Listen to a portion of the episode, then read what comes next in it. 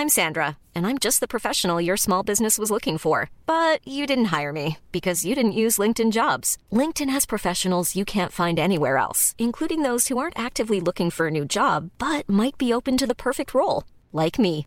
In a given month, over 70% of LinkedIn users don't visit other leading job sites. So if you're not looking on LinkedIn, you'll miss out on great candidates like Sandra. Start hiring professionals like a professional. Post your free job on linkedin.com/people today. Propulsé par mademoiselle.com. Ah ouais? Ah, ah, ça swing.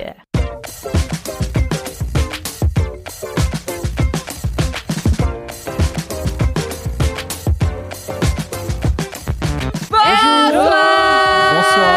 Bonsoir, bonsoir à tous et bienvenue dans le LMK numéro 147. Aujourd'hui, je n'ai pas de notes car je n'ai pas préparé cette émission. Bravo Et attends, tu viens de nous dire, c'est bizarre, dans l'épisode précédent, ma voix était beaucoup plus forte que les autres et tu viens de juste faire toute cette phrase en criant pour aucune raison dans ton micro.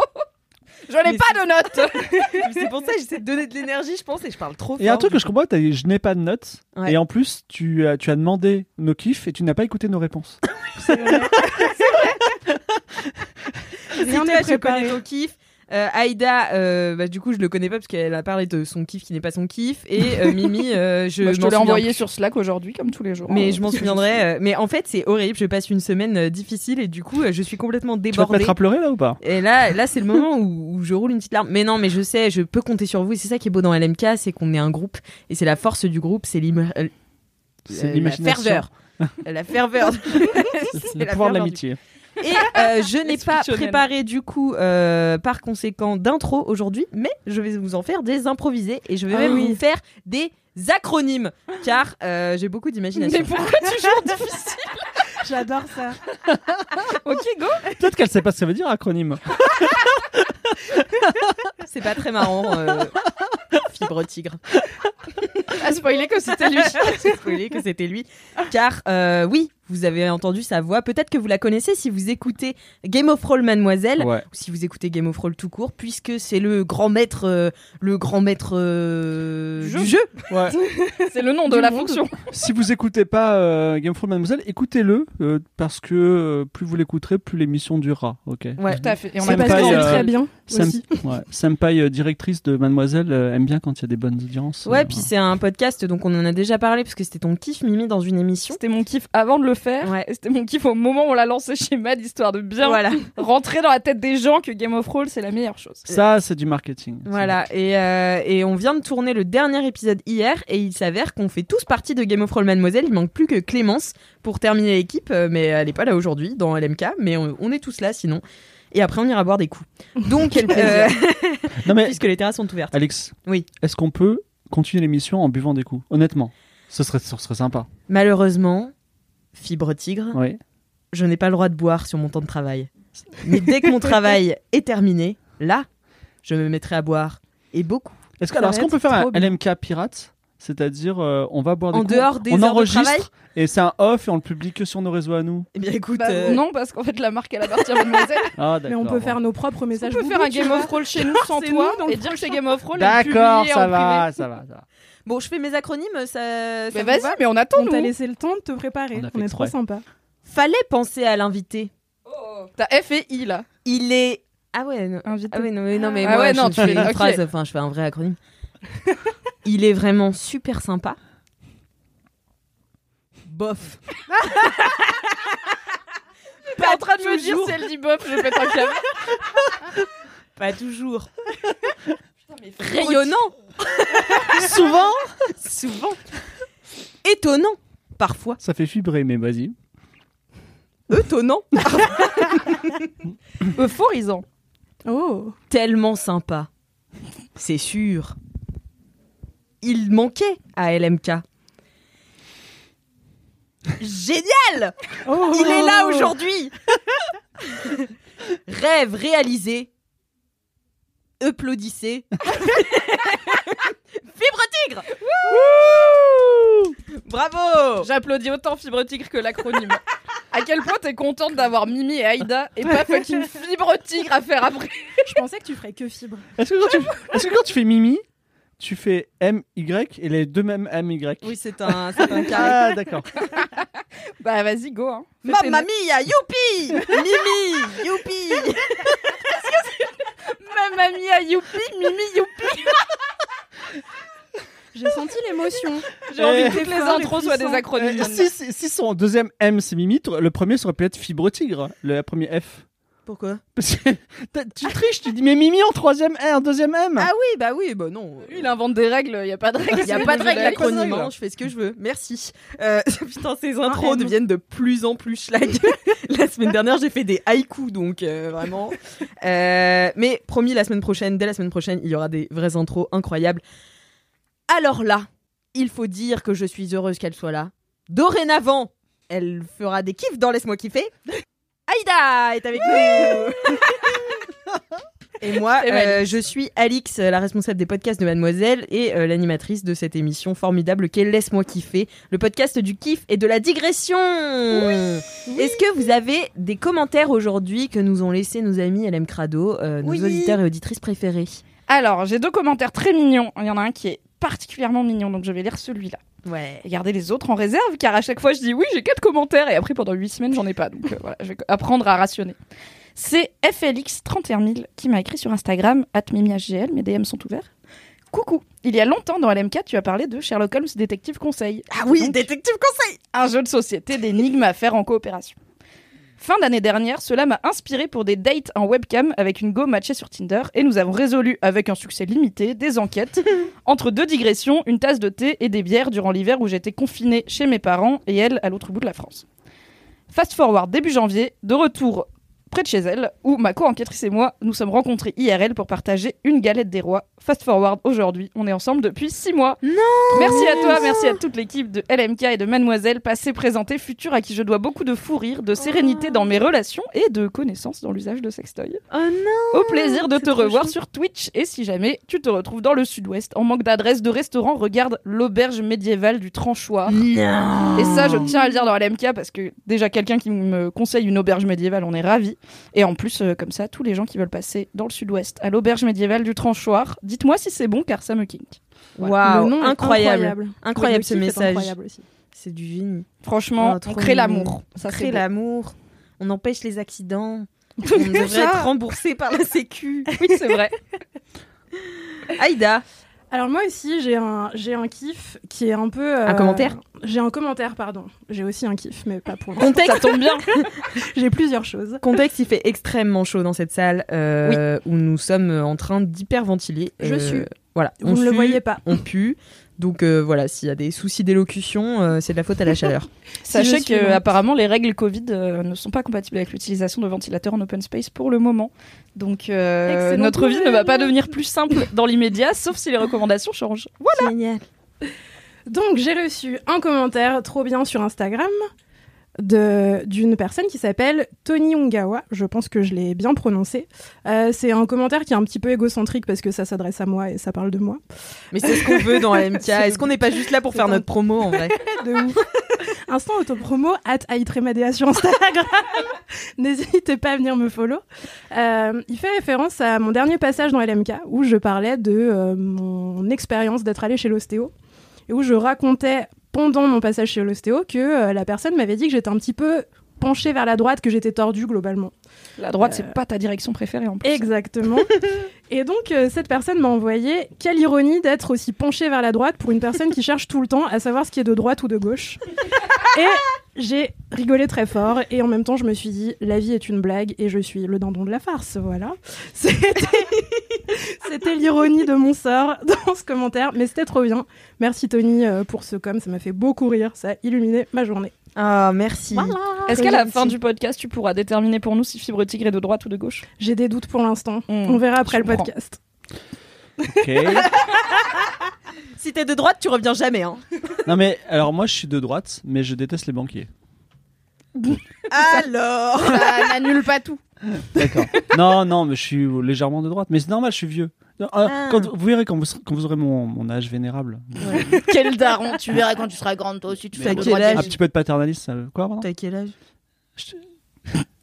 43 ans. Non, c'est faux. C'est 43 Non, c'est faux. Non, c'est vrai, j'ai 42 ans et j'en aurai 43 la semaine prochaine. Non, c'est faux. Si, c'est vrai. Si, c'est vrai. Si, Ah si. bon T'as 43 ans Ouais, ouais, tu peux m'appeler. euh,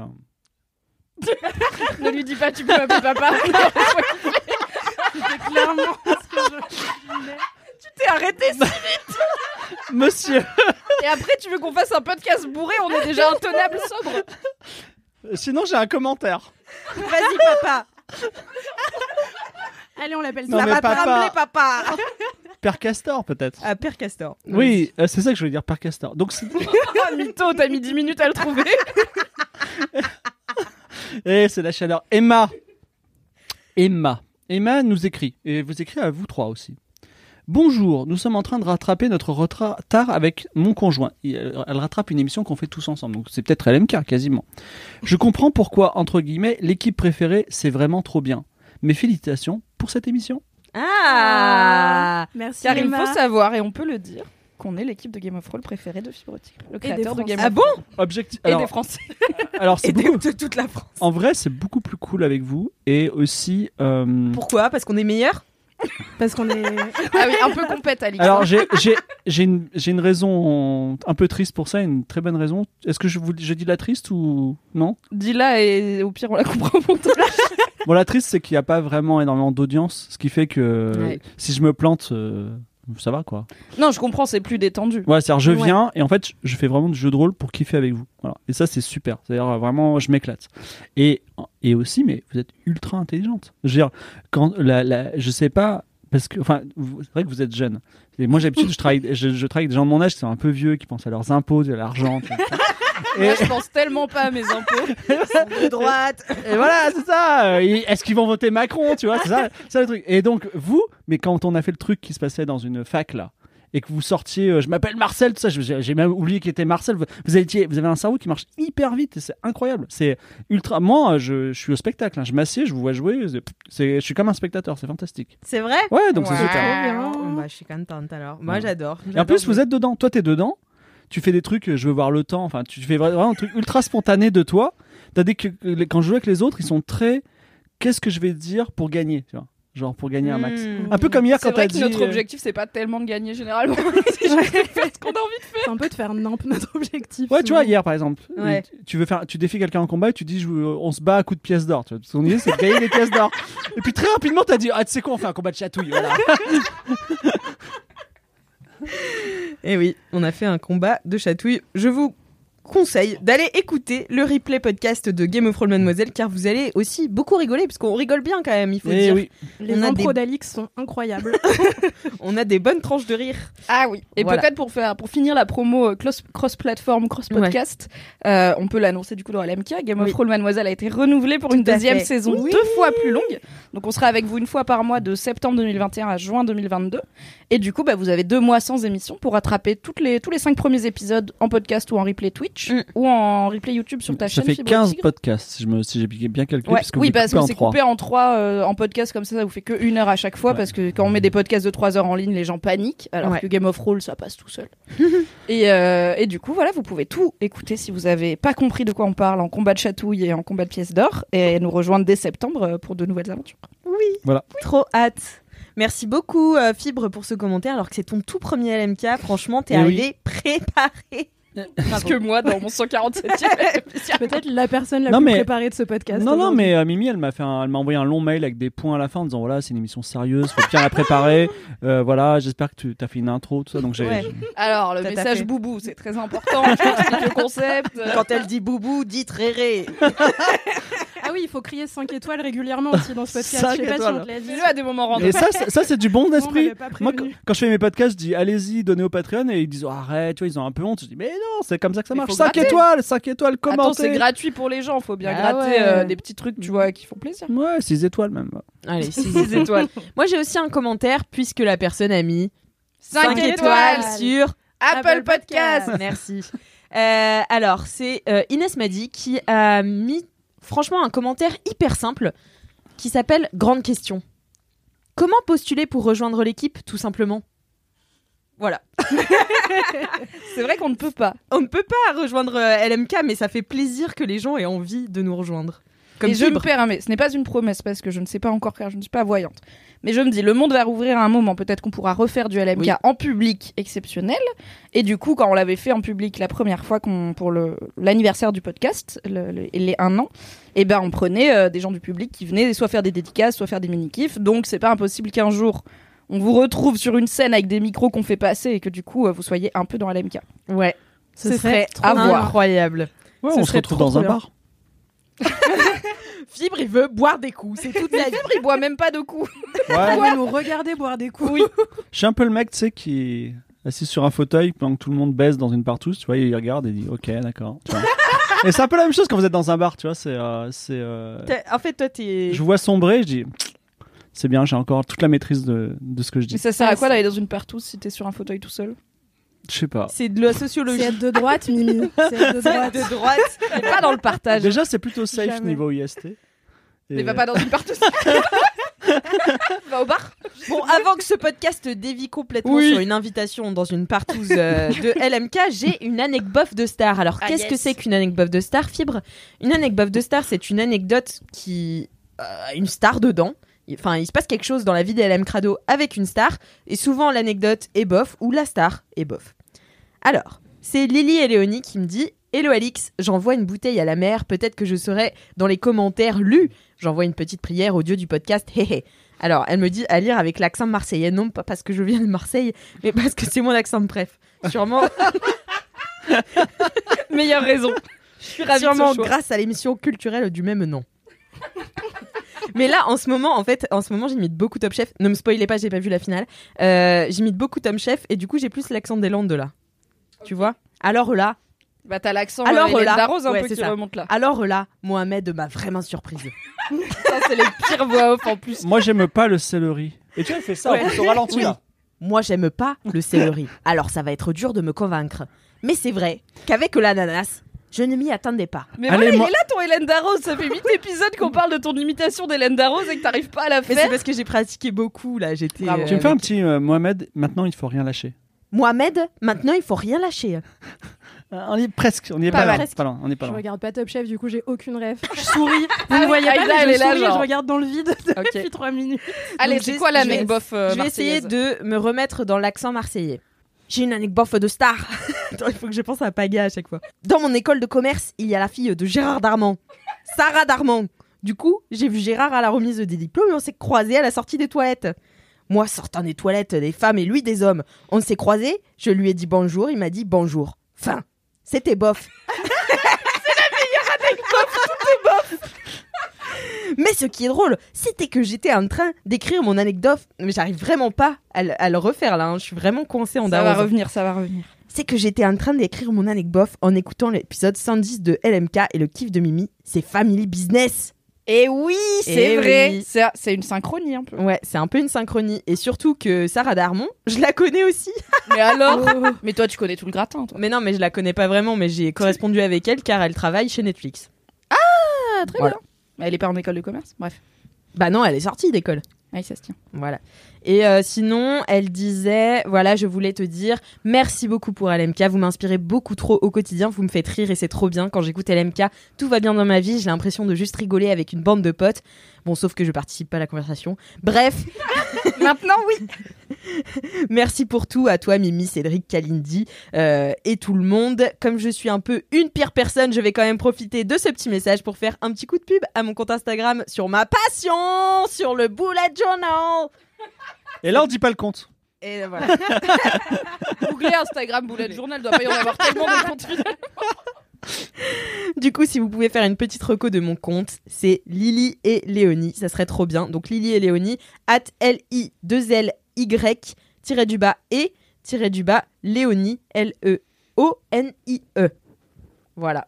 Très bien. Trop bien. Le Elle message dit- est passé. PS, je, mé- je mérite une reco. J'ai écouté déjà LMK à l'époque où Kalindi avait peur des trous de crabe, ce qui m'a valu un énorme fou rire dans le train et de passer pour une zanziflex. Merci Merci. Et c'est vrai que Kalindi qui déteste les trous parfaits des crabes, c'est L'épisode très, 1. épisode 1 ou 2 ou 3 de LMK. Max. Voilà. Donc euh, il y a fort fort longtemps. Il y a Dans fort, le fort monde longtemps. d'avant. Merci de nous écouter depuis le début, depuis De 147 nous fois. supporter. Et j'ai aussi, alors, un message boubou un message réré, un message bourré. Allez, on écoute. Euh, il est bientôt 8h, ça rentre de soirée, ça assume très moyennement quand même. Euh, ben, en fait, je. Oula. Je rentre de soirée et j'étais en train de relancer Elamika parce que On je suis oiseaux. partie en lançant l'épisode et je me suis dit il faut quand même que je le termine en déménageant. Euh, Il a un peu dur le déménagement quand même. Euh, tout ça pour dire que ben, je vous aime de ouf et vous sauvez mes lendemains de soirée. Elle a l'air extrêmement convaincue. Du coup, euh, grosse bise à la team et euh, vous êtes euh, les meilleurs. J'ai envie de la prendre dans mes bras et de lui trop donner de l'eau et un doliprane. C'est tellement mimi parce qu'elle le dit sur un ton tellement monotone, tu sais. Bah Mais elle a plus, elle a plus l'énergie. Il est 8h du matin, elle peut plus faire des intonations. On sent le- Je t'entends les oiseaux derrière. Bah merci, euh, merci pour cette. Je sais pas pourquoi je dis merci. Merci à moi euh, d'avoir euh, géré cette émission alors que j'ai pas de notes. Bravo Alex. Euh, Voilà, bravo moi. Et puis c'est l'heure, bah, du début du podcast. Donc je vous propose d'écouter le jingle des kiffs. I'm Sandra, and I'm just the professional your small business was looking for. But you didn't hire me because you didn't use LinkedIn jobs. LinkedIn has professionals you can't find anywhere else, including those who aren't actively looking for a new job but might be open to the perfect role, like me. In a given month, over 70% of LinkedIn users don't visit other leading job sites. So if you're not looking on LinkedIn, you'll miss out on great candidates like Sandra. Start hiring professionals like a professional. Post your free job on linkedin.com/people slash people today.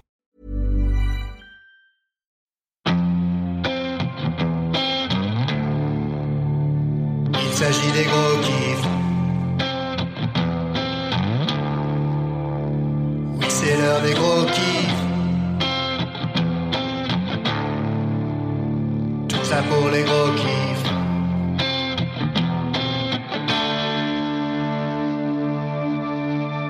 Kiffs de Laisse-moi kiffer. Wow. Merci, Valentin. Valentin. Si vous êtes un Valentin et que vous avez envie de nous envoyer des jingles, envoyez-les à laisse-moi kiffer at mademoiselle.com. Aïda, Oui, bonjour. c'est à toi de commencer aujourd'hui. C'est Quel moi est ton qui commence. kiff Alors que je suis si peu préparée, car euh, comme Alix, j'ai des très bonnes excuses pour ne pas être préparée. que je ne vous raconterai pas, car elles sont très personnelles. Euh, T'étais dans le métro, c'est ça? J'étais partout, Alix, j'avais trop de choses à faire. Euh, donc mon kiff, auquel j'ai euh, longuement réfléchi, puisque je l'ai choisi euh, 10 minutes avant le début du podcast, c'est un kiff un peu, hum, un peu introspectif. Oh. Un kiff de bilan, parce que... Les petites étapes de la vie. Exactement. Très bien. Car, euh, car j'ai découvert qu'à 29 ans, il se passait un truc avec les planètes qui faisait que tu remettais toute ta vie en question. À 29 ans. Et oui, ce qui est mon âge. Ok, bon bah il faut que je me prépare alors. Donc voilà, je me suis longuement préparée à la crise de la pré-trentaine euh, qui, je pensais, allait m'arriver. Et en fait, pas trop. Et je me suis dit, ok, mon kiff aujourd'hui, c'est. De pas avoir de crise de la pré-trentaine. Non, en vrai, j'en ai une, j'ai trop envie de me faire un piercing à la langue et tout, je fais n'importe Ah ouais. quoi. Mais euh, mon kiff, c'est la stabilité dans la vie. Ce qui est un truc très étonnant, parce que, euh, en vrai, avant, j'aimais pas trop ça. Et euh, là, aujourd'hui, puisque nous sommes le 10 juin, j'ai découvert ce matin en me réveillant que c'était la première fois de ma vie que pour la troisième année consécutive, pas de ma vie, mais de ma vie d'adulte, j'allais vivre dans le même appart. Genre, en fait, depuis que je suis partie de chez mes parents, je bouge tout le temps et du coup, Bah oui. ma longévité dans des apparts, en général, c'est deux ans, puis c'est des apparts un peu pourris, euh, des studios étudiants et tout. Euh, et là, ça va faire, euh, ça va faire trois ans. Enfin, en tout cas, c'est la troisième année. J'ai pas l'intention de partir de mon appart tout de suite. Et euh, et il y a quelques mois, ça me terrifiait un peu. Ah ouais Ah, purée, faut que je déménage. Je sais pas, il y avait un truc qui me démangeait. J'étais là, j'allais regarder sur ce loger tous les jours des apparts et tout. En même temps, je me moquais de moi-même. J'étais, ah, ah, tu es pauvre, tu ne vas nulle part. Donc petit à petit, je m'y suis faite. Et, euh, et ouais, voilà, euh, la stabilité, quoi. Je me dis, ok, donc là, je vais vivre au même endroit pendant quelques années consécutives. Euh, je suis en emploi fixe, qui ne m'était pas arrivé depuis très longtemps aussi. Euh, je sais pas, j'ai un chat euh, que je regarde grandir, euh, machin. Enfin, je suis un peu en train de me daroniser, de me daroniser à chaque Eh, seconde. Ça fait pas un peu plaisir parfois Genre l'autre jour. alors, N'hésitez pas à digresser car je ne suis pas préparée. Donc parlez avec Ça va moi. digresser là. alors l'autre jour, euh, j'étais en débrief de week-end avec mes amis Et j'avais d'un côté des amis qui étaient partis euh, euh, dans un château pour organiser un festival. Donc ils étaient euh, plusieurs et ils ont fait très fort la fête. Enfin voilà, ils ont écouté du son, ils étaient à fond, ils sont couchés à pas d'heure et tout. Un week-end qui d'ordinaire m'aurait fait kiffer. Et de l'autre côté, j'avais mes amis qui étaient partis en week-end de couple. Et donc... un sup. Ils sont partis à trois couples et euh, voilà, ils ont dormi euh, euh, tous ensemble. Parce qu'en fait, c'est trois potes à la base, c'est trois potes mecs et ils ont tous ramené leurs meufs et du coup, ils sont partis à trois couples, tu vois. Et, euh, et donc, ils ont mangé des huîtres, ils sont allés se balader sur la plage et tout. et ça avait l'air super sympa j'étais là. Pourquoi j'ai envie de ce week-end plus que de l'autre week-end de teuf? C'est très bizarre. Parce Donc, que tu sais que 26 maintenant ans. tu vas le payer pendant 8 jours le Ouais. week-end de teuf. Ouais, je commence à être un peu euh, vénère là. Je sens depuis que j'ai passé mes 26 ans, là, je suis là. C'est le début de la fin en termes de gueule de bois. hein. Moi, j'ai- je l'ai senti passer. Mais Aïda, ta stabilité, tu, tu, la, tu la kiffes vraiment ou pas? Ou tu la constates? Et tu dis, euh, je suis bien dans ma vie Attention, il va te challenger. Là, tu vas oublier tout ce que tu crois savoir sur ta psyché. Allez, ce soir, je déménage. Euh, non, mais je l'ai constaté avant de la kiffer. Parce que, euh, parce que ça me faisait un peu flipper et tout. J'étais en mode, ah non, peut-être qu'en fait, dans deux mois, je vais faire une crise et je vais retourner en Argentine, euh, travailler dans des prisons et tout.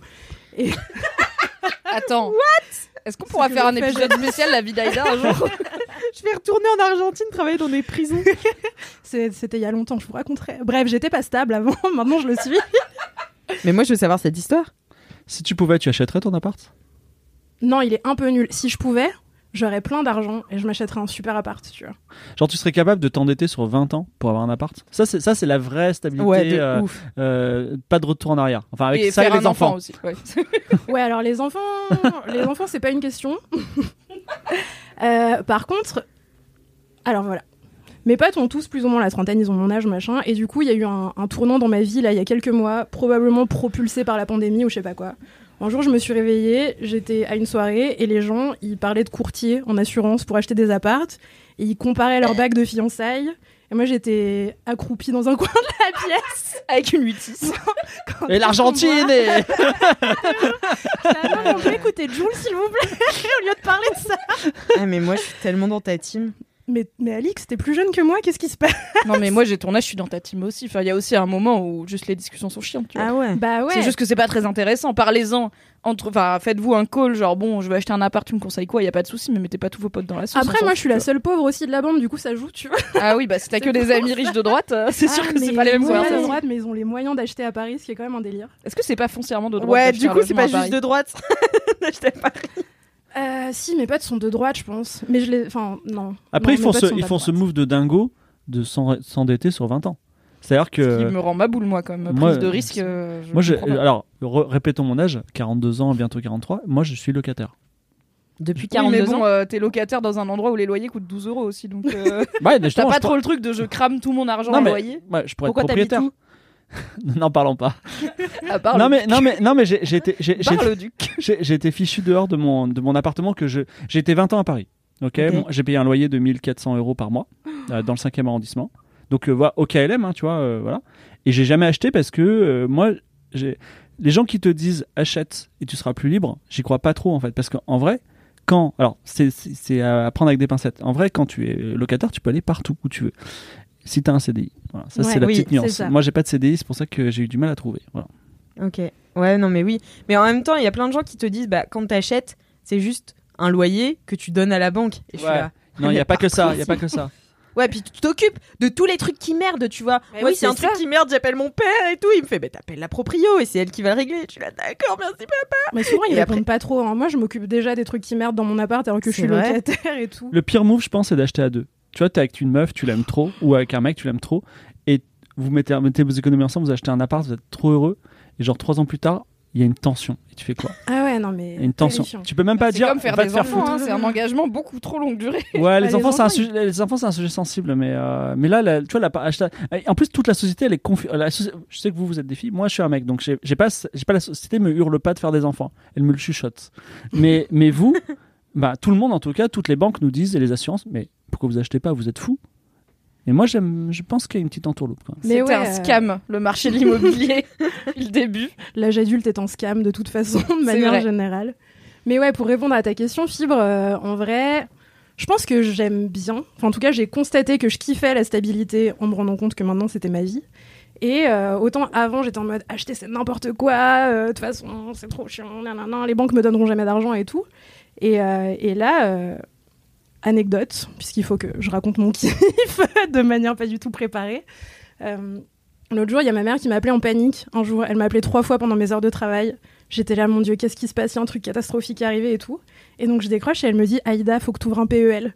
Genre, pour me Mais genre maintenant, pas hier, pas De demain. Là, met un coup de maintenant. presse en mode ouvre un PEL maintenant parce que un jour tu vas avoir envie d'acheter et tout. Et j'ai dit ouais ok. Et genre je me, je me suis dit bah en fait ouais ça se trouve je vais avoir envie d'acheter bientôt, pas maintenant et encore moins mon appart. Mais euh, mais ouais je sais pas, je me suis dit ouais en fait peut-être qu'un peu de stabilité c'est stylé.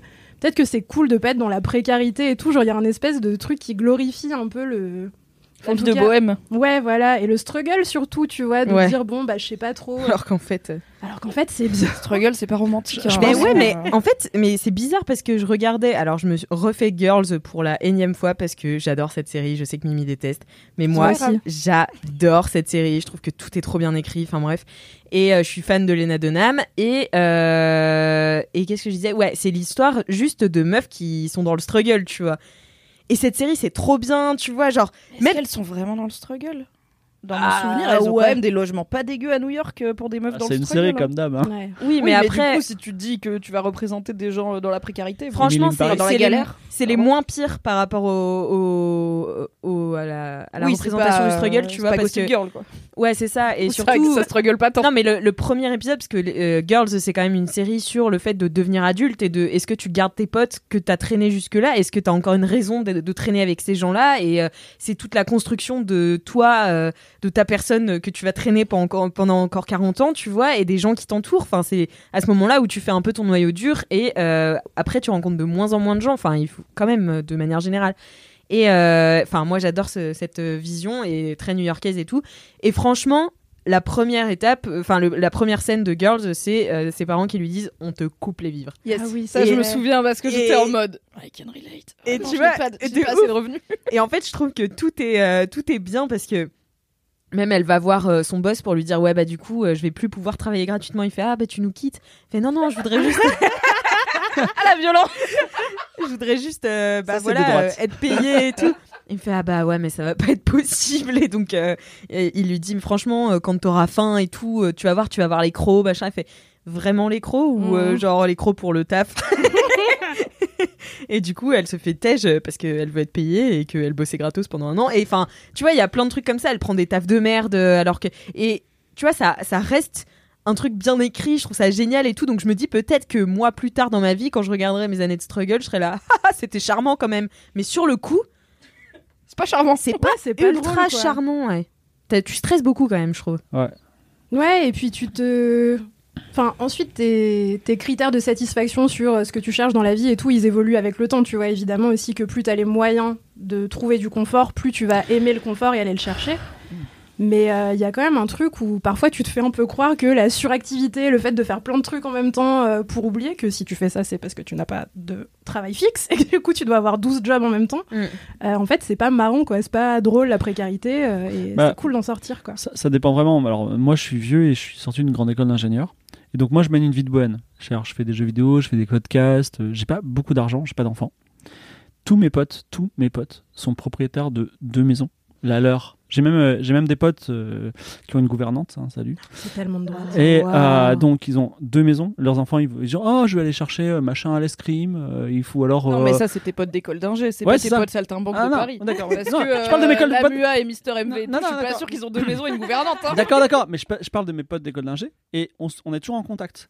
Et en fait, c'est marrant parce que moi, je leur dis putain, mais qu'est-ce que j'ai loupé dans ma vie, tu vois? À quel moment j'ai pas, tu vois T'es pas sauté dans le train. Mais eux aussi, ils me regardent. Tu sais, ils disent euh, putain, mais euh, tu, te, tu te lèves quand tu veux, tu te couches quand tu veux. T'as pas d'ulcère. Tu vois, ouais, ouais. et les, les mecs, les mecs, ils sont chauves, tu vois. Enfin, tu vois, ils- les mecs, ils- j'ai l'impression que T'as beaucoup de cheveux. J'ai l'impression, non, mais j'ai l'impression que c'est mes Ah darons, tu vois. L'âge de Fabrice Florent à Ah un an ouais. près. Voilà, c'est ça. Ouais, donc, donc euh, ouais, parce que je dors 10 heures par nuit. Voilà, c'est mon secret, ce sera mon kiff. Mais voilà, non, mais c'est pour ça aussi que je pense qu'il faut, et je le dis à nos auditeurs, auditrices, euh, méfions-nous quand même de la tentation de faire ce qu'ont fait nos parents parce qu'ils ont peut-être fait des conneries. Voilà. Ouais.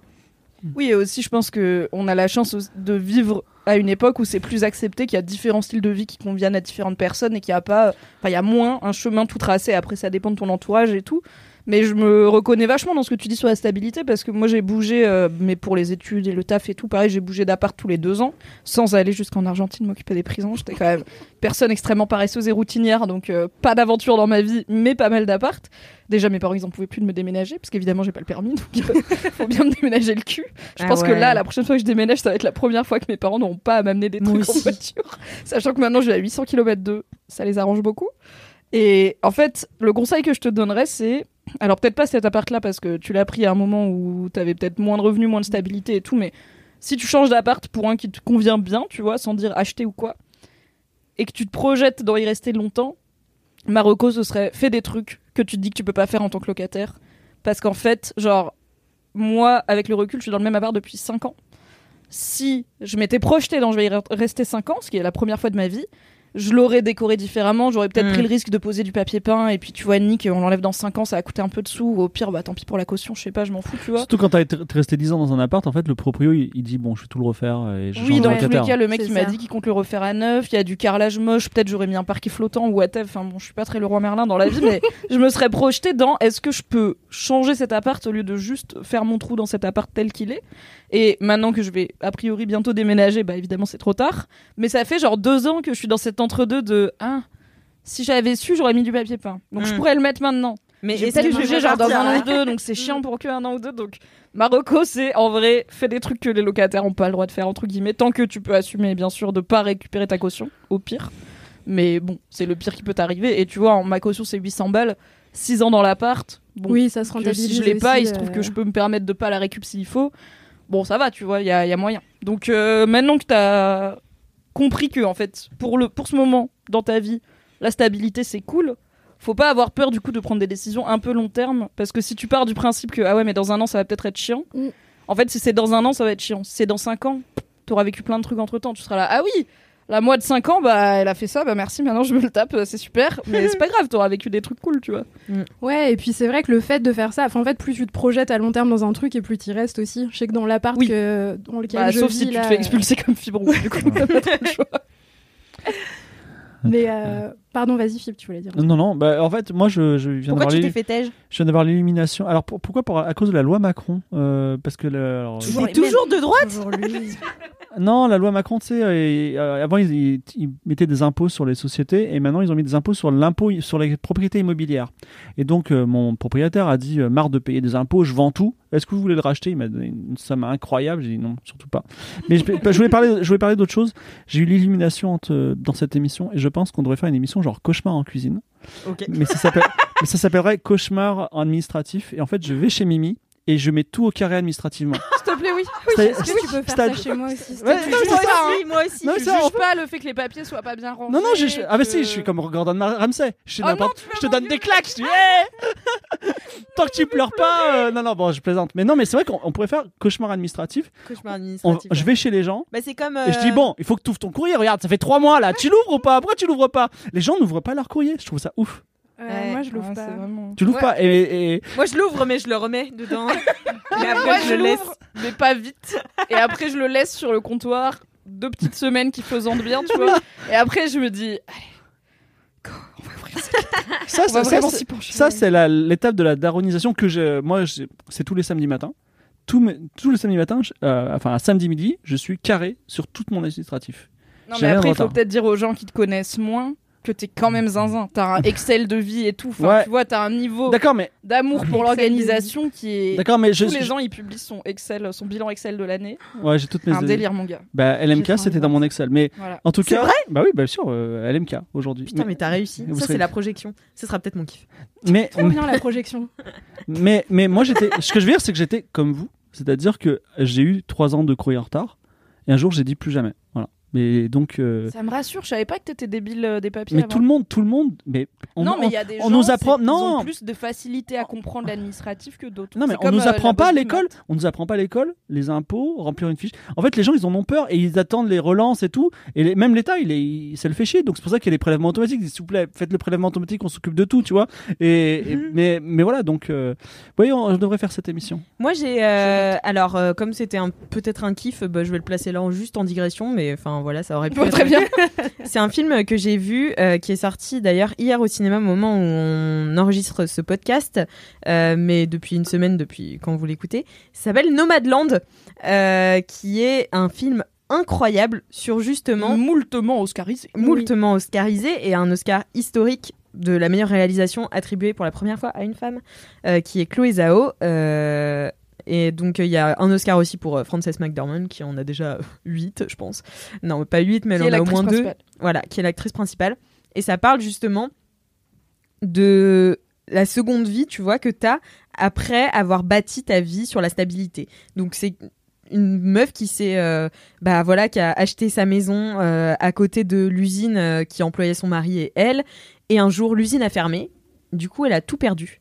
Et elle a perdu son mari, euh, elle a perdu sa maison. La ville, a, ils, ont, ils ont arrêté euh, le code postal tellement plus personne n'y vivait. Et euh, elle se retrouve à, je sais pas, elle a la soixantaine et elle vit dans un van. Et, euh, et elle vit la vie de vagabonde. Bah, après, c'est très ricain, tu vois, c'est une tradition très américaine.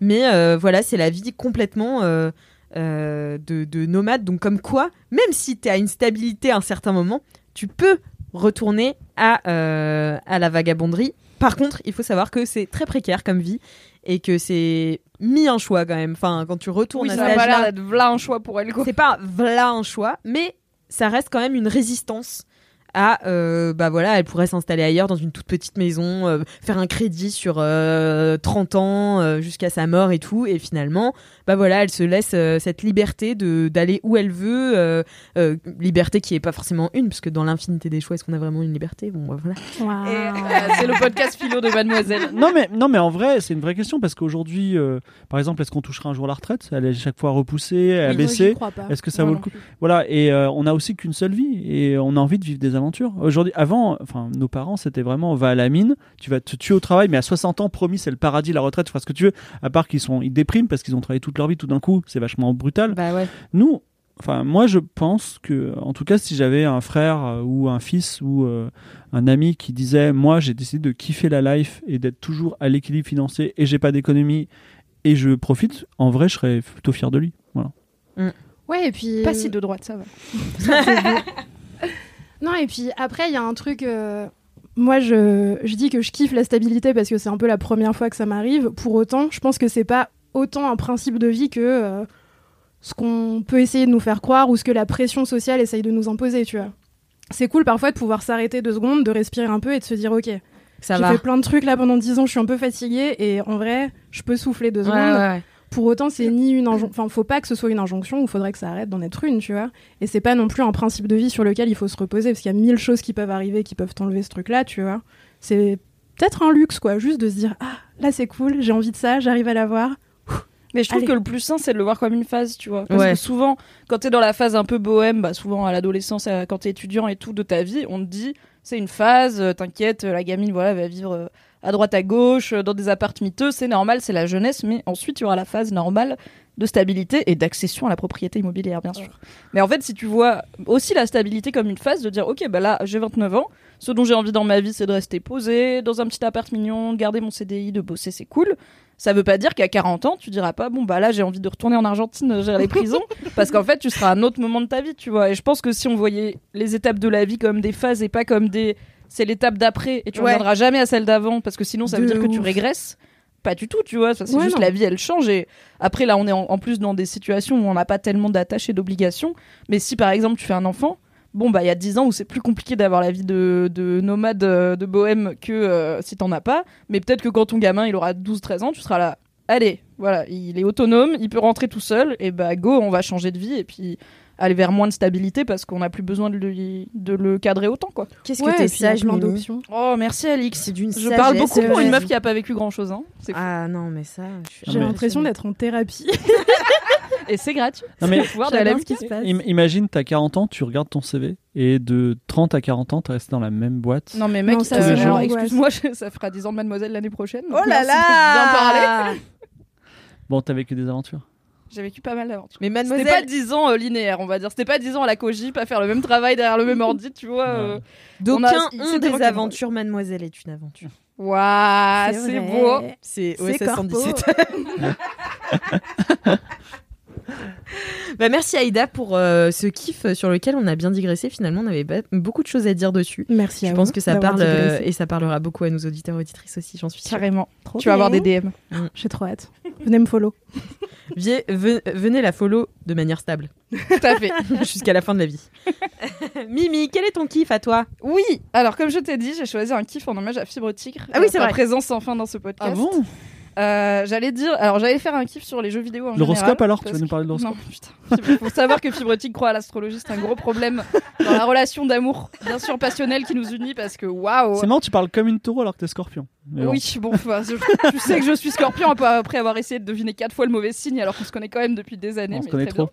C'est une science, n'est-ce pas Euh, À la base, je voulais faire juste le jeu vidéo parce qu'en ce moment, je joue pas mal et c'est cool. Mais je me suis dit, j'ai encore mieux. Euh, mon kiff, c'est d'être une grosse nerd. Et c'est les, nerds en général. Une population que j'adore. J'y ai pensé parce que, donc, alors on enregistre ce podcast. Hier est sorti le premier épisode de Loki euh, sur Disney, qui sera peut-être un kiff, un de ces quatre, si, si ça se rate pas en cours parce que le pilote était très cool.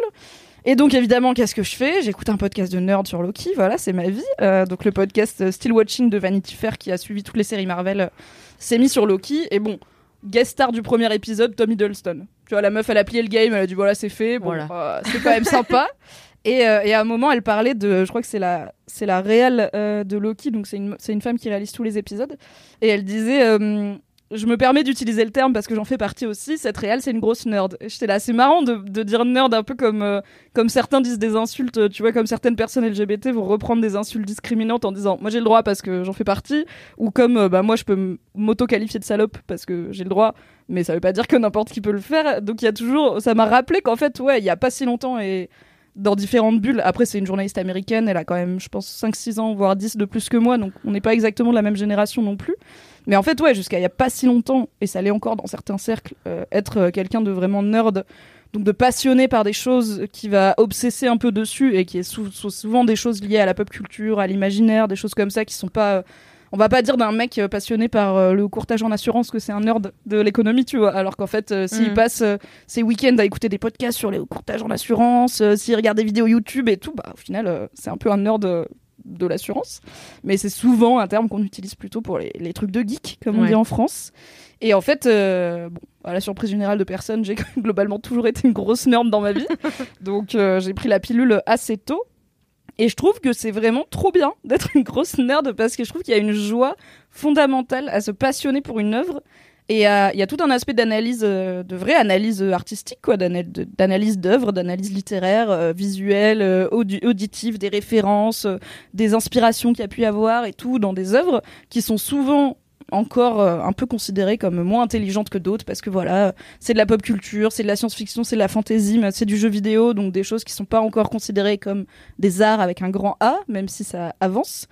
Et alors qu'il n'y a pas de raison, et je trouve que c'est aussi jouissif de décortiquer un épisode de Loki que de décortiquer du Balzac. Pour moi, ça l'est encore plus, mais il n'y a pas de raison que ça le soit moins. Et il y a l'aspect communautaire aussi d'être une nerd que je trouve trop cool. Et en fait, quand je peux, genre, j'aime autant regarder un épisode de Loki par exemple que aller sur Reddit juste après, voir ce que les gens m'ont dit, voir les théories, voir les questions, voir les vannes. Et que écouter le podcast après où je suis là, mais ouais, trop bien cette analyse et tout. Et du coup, il y a tout un aspect communautaire. Alors, de mon côté, assez unilatéral parce que je participe pas vraiment, à part en saoulant tous les gens de ma vie avec toutes les séries que je regarde et en faisant des articles sur Mademoiselle, bien sûr. Euh, mais je vais pas aller sur Reddit euh, parce que moi, je devine jamais rien. Donc, à chaque fois, je suis là, ah oui, oh, j'y avais pas pensé, dis donc. mais bon, c'est peut-être vrai. Mais c'est un vrai plaisir et je trouve que, enfin, il y a une joie très innocente dans le fait d'être nerd, c'est-à-dire que dans ma vision d'être nerd, parce qu'après c'est pas forcément la réalité, tu peux, enfin, tu fais de mal à personne, tu peux faire de mal à personne, Ah t'es ouais juste là pour kiffer. Il y a quand même du Le pire du gatekeeping pire. euh, Oui, euh, vénère. c'est- C'est pour ça que je dis c'est ma vision de la chose Ouais. et c'est les communautés de nerds que j'aime bien, c'est celles qui sont pas casse-couilles et qui sont pas virilistes, évidemment. Euh, malheureusement, euh, le capitalisme et le machisme salissent tout, donc effectivement, Il y a des communautés de nerds moins accueillantes euh, que d'autres et moins égalitaires. Mais à la base, c'est juste des passionnés qui se retrouvent autour de leur passion. Les dérives, c'est les humains sont un peu nuls, tu vois. Moi, j'ai toujours eu peur un peu. Bah parce que pa- pourquoi? Parce que t'as quelle image euh, des nerds qui te fait peur? C'est À part pas une celle image- des gens qui se douchent pas. Ça, Ah, a- euh, on non, évolué, non, moi c'est pas trop comme ça. Moi c'est toujours. euh, moi en fait, euh, j'ai été élevée un peu en mode. ma mère, elle déteste appartenir à qui que ce soit et à quoi que ce soit. Donc euh, elle se revendique pas du tout euh, d'un pays, elle se revendique d'aucune communauté, d'aucun parti. Enfin bon, c'est un peu inhérent à sa personnalité. Elle aime pas. Elle veut une liberté totale. Donc moi, euh, le communautarisme, les trucs comme ça, je connais app, tu vois. Enfin vraiment, ça m'est jamais arrivé de faire partie d'une communauté. Forcément, t'en fais t'es partie. presque bretonne. Et pourtant, je suis presque bretonne, je suis 50% bretonne, mais j'en fais partie malgré moi parce que t'as forcément des identités. T'es, euh, à un moment, t'es collégienne, à un moment, tu traînes avec ce groupe d'amis et tout. Mais le, le- les, les communautés hyper fermées comme ça, parce que moi, les, les nerds, c'est comme ça que je les vois, tu vois, c'est un truc, c'est impénétrable si t'as pas toutes les refs et il faut cocher toutes les cases, mais c'est Mm. mon côté un peu. euh, euh, je me sens pas légitime dans quoi, enfin dans tous les trucs que je connais pas, tu vois. Donc euh, si je connais pas une œuvre sur le bout des doigts, parler à un nerd, ça me semble vraiment le bout du monde parce que je me dis, euh, pff, je vais encore passer pour, euh, enfin les gens essaient de m'apprendre des trucs en règle générale. euh, Peut-être parce que je suis une femme, parce que aussi j'aime bien faire la bête. C'est un truc que j'ai- j'aime bien me donner un, ce, ce rôle-là. Je sais pas pourquoi, mais On en parlera dans un autre épisode de psychothérapie. Laisse-moi kiffer. non mais c'est vrai, je fais, je fais souvent la bête parce que je sais pas, ça me permet de me rapprocher des gens, de leur montrer que je suis pas trop Parce que tu intelligente. n'oses pas encore vivre ton potentiel. Non, mais ça- En c'est- vrai, c'est un vrai truc. Hein, c'est- non, mais c'est normal. Enfin, je- moi, je dirais que les geeks. Alors aujourd'hui, les geeks, il y a le, c'est le geek cool. Voilà. C'est-à-dire qu'aujourd'hui, Vanity Fair se prétend Ouais. geek. De ouf. On Oui. est, c'est quand même, euh, voilà, on a fait Oui. du chemin parce que voilà. Mais euh, le, le- aujourd'hui, le, le nerd à la base, il y a deux aspects quand même très négatifs. Euh, quand on enlève en plus le gamer gating, tout ça, c'est le gatekeeping, c'est-à-dire ah bon, t'aimes Star Wars, cite-moi Ouais. euh, les trois mecs qui Exactement ça, je supporte Moi, pas. tous les personnages de Ça, Star ça Wars. me fait trop peur. Ça, ça me fait trop peur, tu vois. Enfin, ça, je peux pas. Et il se le, alors la personne douce et gentille comme toi qui vient, elle, euh, elle se le prend dans la gueule, mais eux aussi, hein, ils se le font entre eux. Tu vois, il y a des grosses guerres et Et tout. en fait, moi, j'ai pas d'ego comme ça de. Ah non, mais parce que c'est de la merde. Mais c'est sûr que il faut bien choisir sa communauté. Mais c'est un peu comme euh, tout, tu vois. Genre, c'est comme tu disais, je peux pas m'intéresser au féminisme parce que j'y connais rien et j'ai peur qu'on m'aboie dessus si je connais pas les trucs. Selon à qui tu parles, oui, tu peux te faire aboyer dessus, euh, ou tu peux tomber sur des gens qui seront très contents de t'accueillir Mm. dans le groupe et de t'expliquer les bases, tu vois. Et sur les trucs que moi je consomme en termes de communauté de nerds, personne va venir euh, te reprocher, genre personne va me reprocher de pas savoir qui est euh, mon cul, euh, le gardien du temps dans Loki, parce qu'en fait j'ai pas lu les comics et qu'il est pas dans les films, tu C'est un vois. drôle de nom. il s'appelle pas mon cul, il s'appelle. My ass. C'était une blague. J'aimerais bien qu'il s'appelle mon cul. Mais tu vois, il y, a des- il y a clairement des communautés de nerds où si j'allais dire euh, Bonjour, j'ai pas tout compris à l'histoire de Loki, quelqu'un peut m'expliquer? Je me ferais insulter. Mais non, au contraire, c'est une, mé- c'est une méga strat. Comme Alix, tu arrives, t'es une meuf déjà, et tu dis, j'ai pas tout compris. Et les nerds adorent expliquer. Et les mecs, ils vont te sortir un diagramme, un PowerPoint, il va te harceler la nuit en disant, mais t'as bien compris Oui, que non, le mais cousin voilà, de mais Loki, c'est ça Je veux quelqu'un de normal qui me dit alors, je te fais le résumé des grands points et si t'as des questions, vas-y, shoot. Et ça, c'est trop bien. Genre, mon pote Mathias Jambon, il est. Mathias Jambon, de- à chaque fois, je rigole. J'adore dire Mathias Jambon. Il est fan de Spider-Man pour le coup, vraiment gros nerd. Et moi, Spider-Man, je connais pas trop. Mais à chaque fois que j'ai envie de savoir un truc sur Spider-Man, je lui dis vas-y, raconte-moi, euh, c'est quoi le moment le plus what the fuck de Spider-Man? Il me dit alors. C'est dans un tel issue. Donc le truc, c'est que c'est une dimension parallèle où Peter Parker, il a un gamin et du coup il est divorcé et machin. Donc déjà, je suis là. Ok, je savais pas que ça existait. Et après, il me raconte tout le truc, mais comme on te raconte un film que t'as vu, tu vois. Et du coup, je suis à fond. Et après, je pars en, en ayant plus de connaissances sur Spider-Man parce qu'il y a Mhm. des nerds qui sont pas des connards qui vont t'insulter parce que tu saves pas, ni des gros forceurs qui vont penser que tu vas les sucer parce que parce que tu sais pas, ce qui est pas non plus une bonne façon de séduire, je pense. Ouais, non, vraiment. Ne faites pas Pas ça. beaucoup. Après, on a aussi une image euh, hyper monolithique de ce que c'est qu'un nerd ou un geek, tu vois. Ouais, j'aime trop ton kiff, il résonne de ouf pour moi. Euh, déjà parce nerd, que aussi. ouais de ouf. Et, euh, J'aime bien le côté, enfin ce que moi j'ai de plus du côté nerd, c'est le côté euh, pas retenir son enthousiasme ou son excitation par rapport à un truc. Tu vois, j'ai découvert assez tard dans ma vie que euh, il fallait pas faire semblant de s'en foutre pour être cool et qu'en fait Mm. euh, c'est n'importe quoi. Oui, genre les gens toujours ça. blasés en mode, I guess. Et ouais, genre on s'en fout un peu et tout. J'arrive plus à parler parce que j'ai très chaud. Ouais, On il s'en fait fout, très hein. très chaud. on s'en fout un peu. Bref, euh, j'ai appris à vivre avec mon excitation super enfantine qui fait que des fois j'ai envie de parler de un truc pendant, pendant 10 jours et je vais parler que de ça. Parfois, je vois un truc euh, qui m'interpelle dans la rue et je rentre chez moi le soir et je dis à mon mec aujourd'hui, j'ai vu une machine qui creusait un métro et c'était ouf parce que ça, ça et ça. Et ça prend 40 minutes. Moi, j'aime trop quand je vois les gens sortir les containers à verre. C'est trop Tu sais, genre les petits containers à verre. En fait, en dessous, sous terre, il y a un grand container à verre qui est enterré, mais tu le sais pas. Et il y a des machines spéciales, comme des camions déboueurs, mais qui peuvent sortir le truc géant et le vider dans leur réservoir et le remettre. Et après, tu vois plus rien. Ouais, c'est Et la première fois que j'ai vu ça, j'étais là. Oh, les secrets des sous-sols.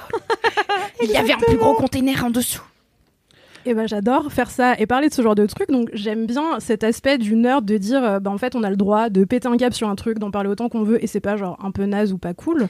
Ouais, mais enfin, moi je sais pas, les gens ils me disent qu'ils s'en foutent aussi. Enfin, moi, mais Ah oui, non, mais après, Enfin, tu fois, vois, genre euh, parfois, moi je pars en roue libre sur des films et les gens ils sont là, super ton réalisateur japonais dont personne n'a jamais entendu parler. Enfin, et faut choisir là, son bah, public, tu vois. eh Genre- mais j'ai pas de public moi.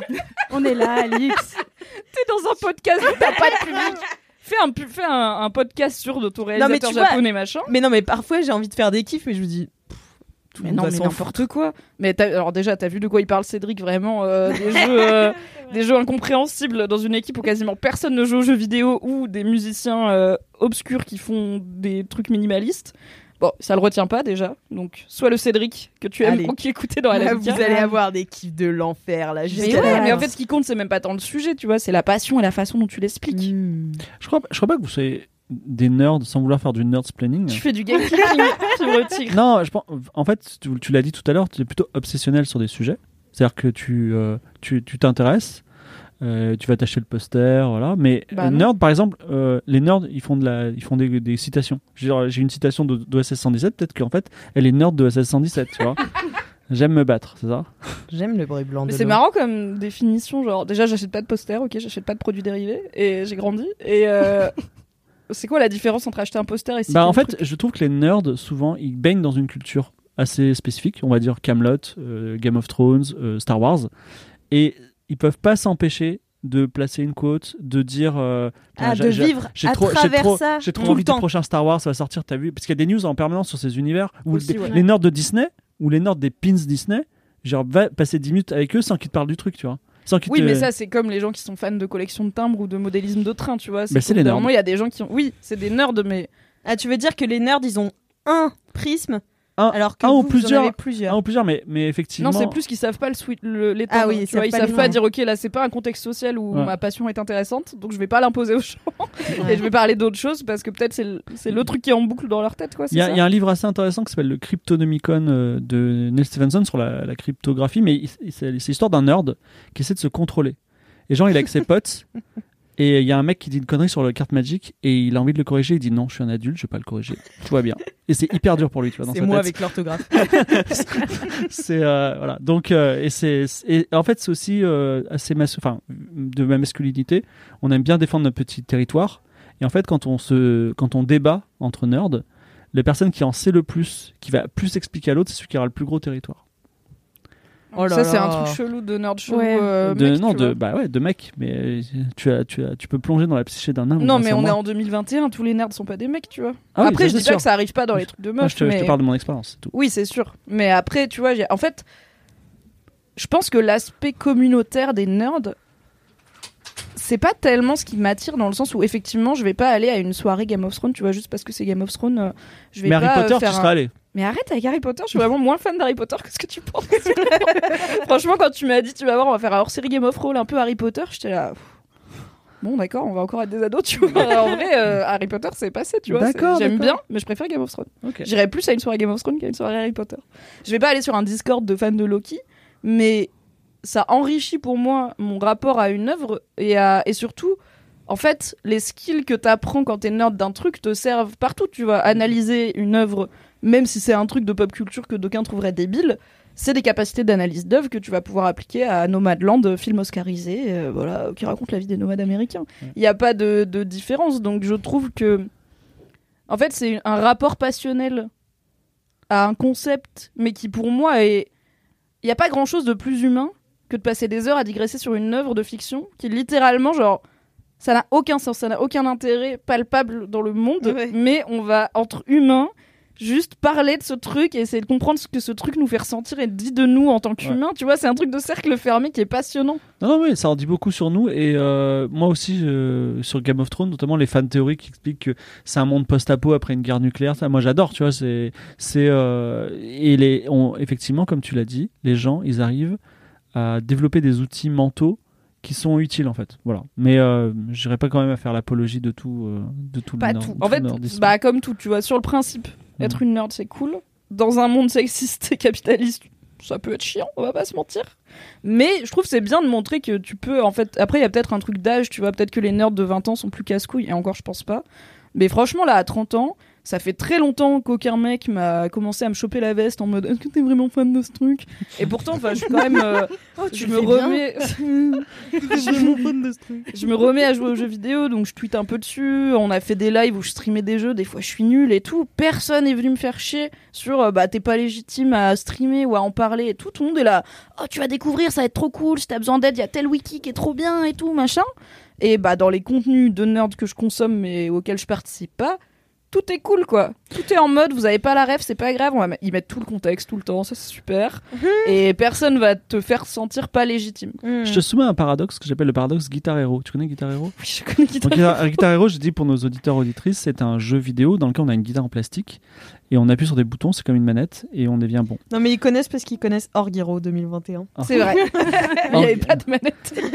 Si, si je te dis, imagine tu deviens hyper bonne à Guitar Hero, ok? Ouais. Tu es une super joueuse. Et maintenant je te dis, si tu avais mis le même temps à jouer une vraie guitare, tu serais une super guitariste. Est-ce que tu, tu aurais la haine ou tu serais contente? Bah non, parce que déjà c'est pas. Alors pour avoir fait les deux, la guitare ça fait très mal aux doigts et c'est quand même il faut apprendre à lire des partitions et tout, alors que Guitar Hero, la télé te dit qu'on appuyer donc c'est quand même plus simple. Et non, j'aurais pas le seum parce que je veux dire, je suis pas débile, je le sais, tu vois. Enfin, les gamers ils savent très bien que s'ils mettaient autant de temps à s'entraîner aux arts martiaux qu'à jouer à Tekken, ils seraient super forts en bagarre. Mais pourquoi Mais ils en le font fait, pas c'est dur. c'est plus dur de faire des arts martiaux. Bah je sais pas, Guitar. Hero c'est chaud quand même hein. Oui, bah après moi j'aime pas Guitar Hero, tu vois. Mais après c'est une vraie question, mais je crois que vous en aviez parlé dans. Bah, moi, ça, moi, c'est un, moi, c'est un gros problème, c'est-à-dire qu'aujourd'hui, effectivement, euh, je- quand je dois. Le, le temps de vie est limité. Chaque fois que je regarde un nouveau. À chaque fois que je regarde un film que j'ai déjà vu, toi qui aimes bien les films, c'est un film de moins que je regarderai dans ma vie. Mais c'est pas grave. Bah, si, c'est grave. Et à chaque fois que je m'intéresse à fond, je passe des heures sur un Star Wars, si je m'étais intéressé à un autre truc utile, tu vois. Genre. euh, Mais qu'est-ce qui détermine que c'est bah, utile, je sais pas, justement. Ce qui fait grandir ton cerveau et ta perception de l'art. Mais en vrai, c'est pas aussi utile que. Enfin, ça sert à quoi d'apprendre à faire de la guitare? Ah, bah, ça sert à tu- faire de la tu guitare prends ta guitare et tu joues tranquille. Et, le mec, Je sur ton CV, tu mets, je vais. Pourquoi Ouais. je à la guitare Enfin, Bah, bah, je sais C'est pas. pas du tout la même chose déjà. J'ai pas dit que c'était un drame, j'ai dit que vraiment ça m'interroge et ça me Mhm. paralyse parfois, tu vois. Je me- Mais je comprends. Mais c'est quand, euh, pour ça, tu vois, que je rationalise. Genre, ah oui, mais les skills que j'apprends euh, en passant euh, une demi-heure tous les mercredis à aller lire des théories sur Loki, c'est des skills qui vont me servir dans la vie, d'analyse, machin. Peut-être que je le rationalise comme ça pour pas me dire je perds beaucoup Ouais. de temps de vie. Mais cela dit, moi, je suis pas du tout dans une posture où la vie doit être productive. Quand, tu auras fini euh, The Witcher, 360 heures environ, Oui. c'est l'équivalent d'une année scolaire, euh, d'une année scolaire euh, de, de, de, de, de- Mais la vie n'est pas faite pour engranger des choses en fait. La vie est faite pas. pour être vécue et kiffée, tu vois. Ouais. Ouais. Si t'aimes un film plus que cinq autres films, vois le film cinq fois, c'est pas grave. Ouais, parce qu'en vrai, aussi, quand tu... quand tu te mets à regarder un film qui est nouveau et que tu kiffes pas, c'est un film de moins. T'aurais pu regarder un film que tu sais que tu kiffes. Oui, mais et Et tu- tu kiffes moins. si, je- si je suis ton raisonnement, dans ce cas-là, j'ai qu'à regarder le film que je préfère en boucle. Et Après, pourquoi pas Ça dépend. Je crois que ça C'est quoi dépend le de problème ta- avec ça. Je veux dire, qui t'a fait signer un papier à la naissance Oui, je vais être curieux de tout. Je Mais vais, t'as pas je vais peur- pas me reposer sur mes Mais, mais t'as pas peur. alors, très bien, donc tu regardes ton film en boucle et t'as pas peur de passer à côté d'un film qui serait meilleur. Mais qu'est-ce que ça change si. dans ma vie? Je veux En dire, si un jour j'en ai marre de mon film, je verrai un autre film. Ouais, vous êtes relax, ça va. Il Ouais, faut- et puis c'est comparer des trucs qui sont pas forcément comparables au sens où moi, si j'ai envie de regarder un nouveau film, je sais que je vais devoir être un peu curieuse, éveillée, que je vais passer trois heures devant mon ordi et tout. Si j'ai le cerveau un peu éteint et que j'ai besoin de me rassurer, je vais regarder un film que j'ai déjà vu et que j'aime bien. En fait, c'est deux besoins qui peuvent pas être comblés de la même manière. Si je suis Mm. fatiguée et que j'ai besoin d'un film doudou, je vais pas regarder un nouveau film, ce sera du temps perdu, tu vois. Exactement. Bravo Aïda, tu as résolu le, le paradoxe de Attends, Guitar j'ai une Hero. autre résolution Oh qui God. est que le problème c'est pas de faire plusieurs fois des trucs qui nous font kiffer. Le problème dans un monde capitaliste, c'est de travailler. C'est ça qui nous prive de faire tout ce qu'on veut. Voilà. Trop de gauche pour moi, mais en tout cas, merci beaucoup Mimi pour ce kiff euh, Oui, sur les nerds et bravo d'être une nerd. Voilà. Merci beaucoup, Alix. Je pense que t'as- t'es une nerd, mais tu, tu l'assumes pas parce que t'as peur euh, de l'image que tu te fais des nerds. Bah, là- Bah non. oui, oui, oui, oui, tu vois. Et même, euh, même euh, Game of Thrones, hein, tu vois. Au début, j'étais là. Ouh là là, c'est pas du tout mon univers. Est-ce que les gens vont me capter? Est-ce que les gens vont. Ah bah, ils t'ont capté, tu vois? Non, mais enfin, tu vois, je me suis Et vraiment DJ demandé. Je me hein. suis dit. mais non, mais je me suis dit, est-ce que euh, les gens vont kiffer, sachant que je suis pas du tout du même univers? Enfin, c'est, ça me parle pas, tu vois. Les jeux de rôle, jamais joué, j'ai jamais joué aux jeux vidéo. Enfin, tu vois, c'est pas du tout euh, mon dels. Et bah, je sais pas, je- moi, mais moi j'ai trop envie de jouer, tu vois, parce que jeu de rôle, il y a rôle dedans, je suis là, moi j'adore, Bah, je c'est suis ça, c'est que si t'aimes bien être comédienne, t'a- t'aimes bien le jeu de rôle, a priori. Surtout que Voilà. on se prend pas trop au sérieux. Tu vois, Oui. personne va t'engueuler si t'es. On a, enfin, tous les persos ont des noms de sub, donc ils sont débiles. personne va t'engueuler si tu dis pas, euh, je sors ma baguette pour faire tel machin et tout. Tu vois. Ça, Ouais. c'est Game of Thrones, on s'en fout. Mais après, tu vois, je connais pas Train de la Hype, je comprends pas si les parce que tu connais pas dans le Twitch. chat. Twitch. Mais moi, j'ai appris il y a 6 mois ce que c'était train de la hype. Et il y a des gens, ils sont sur Twitch depuis quoi 5-6 ans, ça existe. Bah, je pense qu'ils pourraient soit se moquer du fait qu'on connaisse pas, soit dire Ah bah trop cool, c'est ça, maintenant vous savez. Ce qui est, moins vrai. dur. C'est vrai. Les gens qui se moquent, ça fait des viewers. Aïda, vraiment. C'est ça, bad buzz is buzz. Ça, c'est droite. Merci beaucoup, Mimi. Fibre, Oui, quel est ton kiff? Ce n'est pas l'horoscope, mais j'aimerais bien revenir pour l'horoscope un jour puisqu'il n'a pas été fait. Je pensais qu'il aurait été fait. Euh, Je suis pas sûre qu'on ait fait un Je kiff pas, je suis pas certaine. Alors, je vais vous parler de mon kiff, qui est un kiff insupportable pour les gens qui sont en couple avec moi. C'est Ils sont beaucoup? Tous. non, mais historiquement, c'est-à-dire que j'ai- j'aime euh, rêver et j'aime interpréter les rêves dès le matin. Ah, yes, ouais. C'est-à-dire que si on passe une nuit ensemble, Alix, je me Ouais. ré- je- tu te réveillerais et première, première chose que je te dirais avant que tu ailles faire pipi, je dirais t'as rêvé de quoi? Raconte-moi tout de suite tout. Ah, t'interprètes pas tes propres rêves? Ah si, si, j'interprète mes rêves, mais euh, souvent en fait les gens quand tu leur parles de leurs rêves, ils disent oh, pff, moi je rêve jamais. Moi je rêve pff, genre euh, une fois par mois. je- Alors qu'en fait on rêve tous les soirs et on rêve plusieurs fois. Mais on s'en souvent pas toujours. Bah pas toujours, mais moi justement, j'ai- j'ai- Comme moi ça, tu chopes les gens au réveil quand Ouais. ils sont pas encore sortis de la brume. voilà, je, l'ai- je je- c'est à une chose. Quand on sort, les yeux, il y a à 3 cm de ta tête. Quand on, quand on sort de couple avec moi, en général, il y, a un- il y a un truc qu'on garde, c'est effectivement le fait de se raconter ses propres rêves le matin, parce que c'est la discipline que je m'impose et que j'impose aux autres aussi.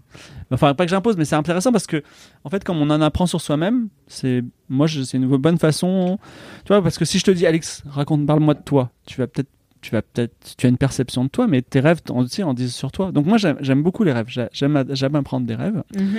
donc euh, Mais tu effectivement les interprètes comment? Avec un bouquin d'interprétation ou euh, alors, ça, ça devient compliqué, ça devient un peu la zone grise de l'horoscope. Donc déjà, en fait, C'est ce qu'on appelle dans le jargon la au zone courant grise de, de, ce, de ce kiff. Et j'étais là, mais est-ce que c'est vraiment scientifiquement bon, déjà, on rêve tous, contrairement à l'horoscope, ou qui peut être. Et tu sais que moi, je sais contrôler mes rêves. Donc tu fais du rêve lucide. Ouais. Ah, moi aussi. Depuis que je suis petite, ouais. Pareil. Non, mais c'est- genre, t'es dans ton rêve et tu fais des trucs, c'est ça? Moi, j'y Ouais, crois c'est pas. ça. En fait, euh, Mais- quand j'étais petite. Pourquoi tu crois à des trucs qui n'existent pas, mais pas à ce truc qui n'existe pas? Je, je sais pas, j'y crois qui pas. existe en plus, Je l'ai pas encore expérimenté, existe. donc pour l'instant, il y J'en ai a fait un beaucoup de gens qui article. m'en parlent. J'en ai fait un article d'ailleurs Ah. sur Mademoiselle. Ok. En fait, quand j'étais petite, j'arrivais à décider de quoi j'allais rêver. Ouais. Et en fait, je faisais en sorte d'en rêver plusieurs nuits d'affilée pour continuer mon rêve. Et euh, je faisais des trucs, je faisais des actions. Donc je suis semi-réveillée, je sais que c'est un rêve, mais je fais un truc parce que je veux continuer l'histoire. Alors moi, ça m'arrive de, bon, de continuer l'histoire, ça m'arrive aussi de reprendre des rêves que j'ai fait il y a 5 ans, mais j'ai cette pensée un peu folle qui est de dire, ok, cette nuit j'ai fait la suite de mon rêve que j'ai fait il y a 5 ans, mais j'ai peur que le rêve que j'ai fait il y a 5 ans, c'est un souvenir que j'ai créé cette nuit dans mon rêve.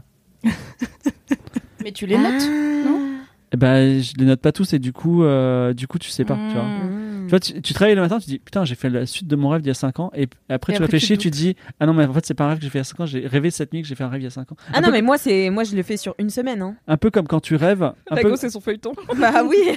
Previously. Donc- donc mais je le faisais mieux quand j'étais petite. Maintenant, c'est un petit peu plus dur. donc comme tu rêves de ce que tu veux, tu rêves de trucs agréables. Euh, ouais, bah quand j'y arrive, en fait, c'est vraiment une gymnastique. Il faut t'entraîner.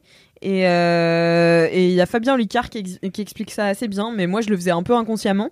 Mais euh, mais tu t'entraînes en fait à essayer de, de, de te réveiller, enfin d'être conscient dans ton rêve. Ouais.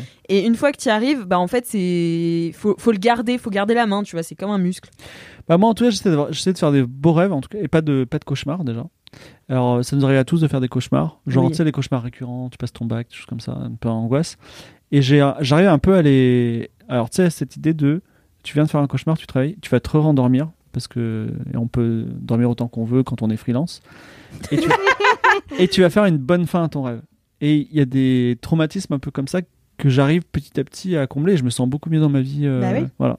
Donc tu vois, tu rêves lucidement aussi. Pourquoi tu crois pas? Bah, c'est-à-dire que les, les gens qui vend- vendent du rêve lucide, ils disent euh, je rêve, je suis dans mon rêve et je vole et je fais ce que je veux, tu vois. Et je- Bah non, c'est pas exactement ce contrôles que pas tu veux. tout. Ouais. mais, Tu contrôles euh, pas tout, mais tu peux faire des actions, tu peux changer. En fait, quand t'es, moi, c'est quand je suis dans des rêves de boucle, qu'à un moment, je, j'arrive à capter que c'est un rêve et je suis là, vas-y, je brise la boucle parce que de toute façon, c'est qu'un rêve. Mais c'est vraiment de la force mentale. Hmm. Euh, donc moi je rêve et donc j'ai ce rêve qui a un certain contenu et après je prends tous les trucs et j'essaie de les comprendre et non pas alors euh, donc ça s'appelle de l'oniro critique alors sachez que depuis euh, de- selon Podcast, c'est encore mieux que mes délires de. On va analyser Loki. non non l'oniro C'est un step further. là. Non, je vais même vous dire il y a une loi de 1912 qui n'a pas été révoquée qui interdit l'interprétation des rêves Voilà. Ah ouais je sais pas parce que Donc t'es hors la loi, là, c'est illégal ce que En tu fait, me dis. historiquement, il y a ce qu'on appelle la police des rêves, c'est-à-dire que tu n'avais pas le droit de faire certains rêves ou d'interpréter les rêves parce que c'était de la sor- sorcellerie tout simplement. Hmm. Et euh, donc là, on peut interpréter. Évidemment, il y a déjà il y a des religions comme le soufisme où c'est très important l'interprétation des rêves. Il y a Nostradamus, il y a voilà, Euh, il y a on va dire le- la psychanalyse. euh, qui est un spectre euh, qui va de, scientifique au pas du tout scientifique. Mais simplement, en fait, déjà, un rêve, il te dit euh, j'ai peur de quoi en ce moment? Je stresse de quoi? C'est quoi mes obsessions? Souvent aussi, il y a un manque. C'est-à-dire que tu verras, quand tu auras fait 350 heures de The Witcher et que tu vas t'arrêter parce que ce sera terminé, 15 jours après, tu vas en rêver. Oui, mais ça, c'est. Enfin. Pour le coup, je, je n'interprète pas mes rêves et je m'en souviens pas très souvent. Mm. Mais le truc de j'ai passé un long temps immergé dans un univers de fiction, que ce soit un jeu vidéo, un Mm. livre ou quoi, et j'en rêve la nuit, Ouais. c'est assez classique. Mais tout comme si je passe 300 heures à la montagne, je, pense qu'à la fin, je vais rêver de la montagne. Mais moi, j'en rêve par effet de manque. C'est-à-dire que si je joue tous les jours à un truc et que à un moment j'arrête, 15 jours après, je commence à en rêver. Hmm. Voilà. Le Et temps que le manque s'installe, quoi. Ouais, et souvent, c'est des rêves agréables, puisque j'ai passé des moments agréables. Donc, c'est une bonne façon de. Parce qu'il n'y a rien de plus agréable qu'un rêve agréable. Je sais pas si... Moi, ça m'est arrivé deux fois dans ma vie de faire des rêves euphoriques, hein, et pas érotiques, euphoriques. Je sais pas si vous arrivé ou ça vous est arrivé, Non. non, C'est. euh, Alors, je pense que c'est un peu comme quand on prend de l'héroïne, c'est-à-dire. euh, t'es dans ton rêve, il se passe que des trucs normaux, et t'es ultra heureux. Mais genre, ultra heureux. Comme ça. Comme... Ah ouais, j'ai jamais de entendu ouf. parler de ça. Ça m'est arrivé deux fois dans ma vie.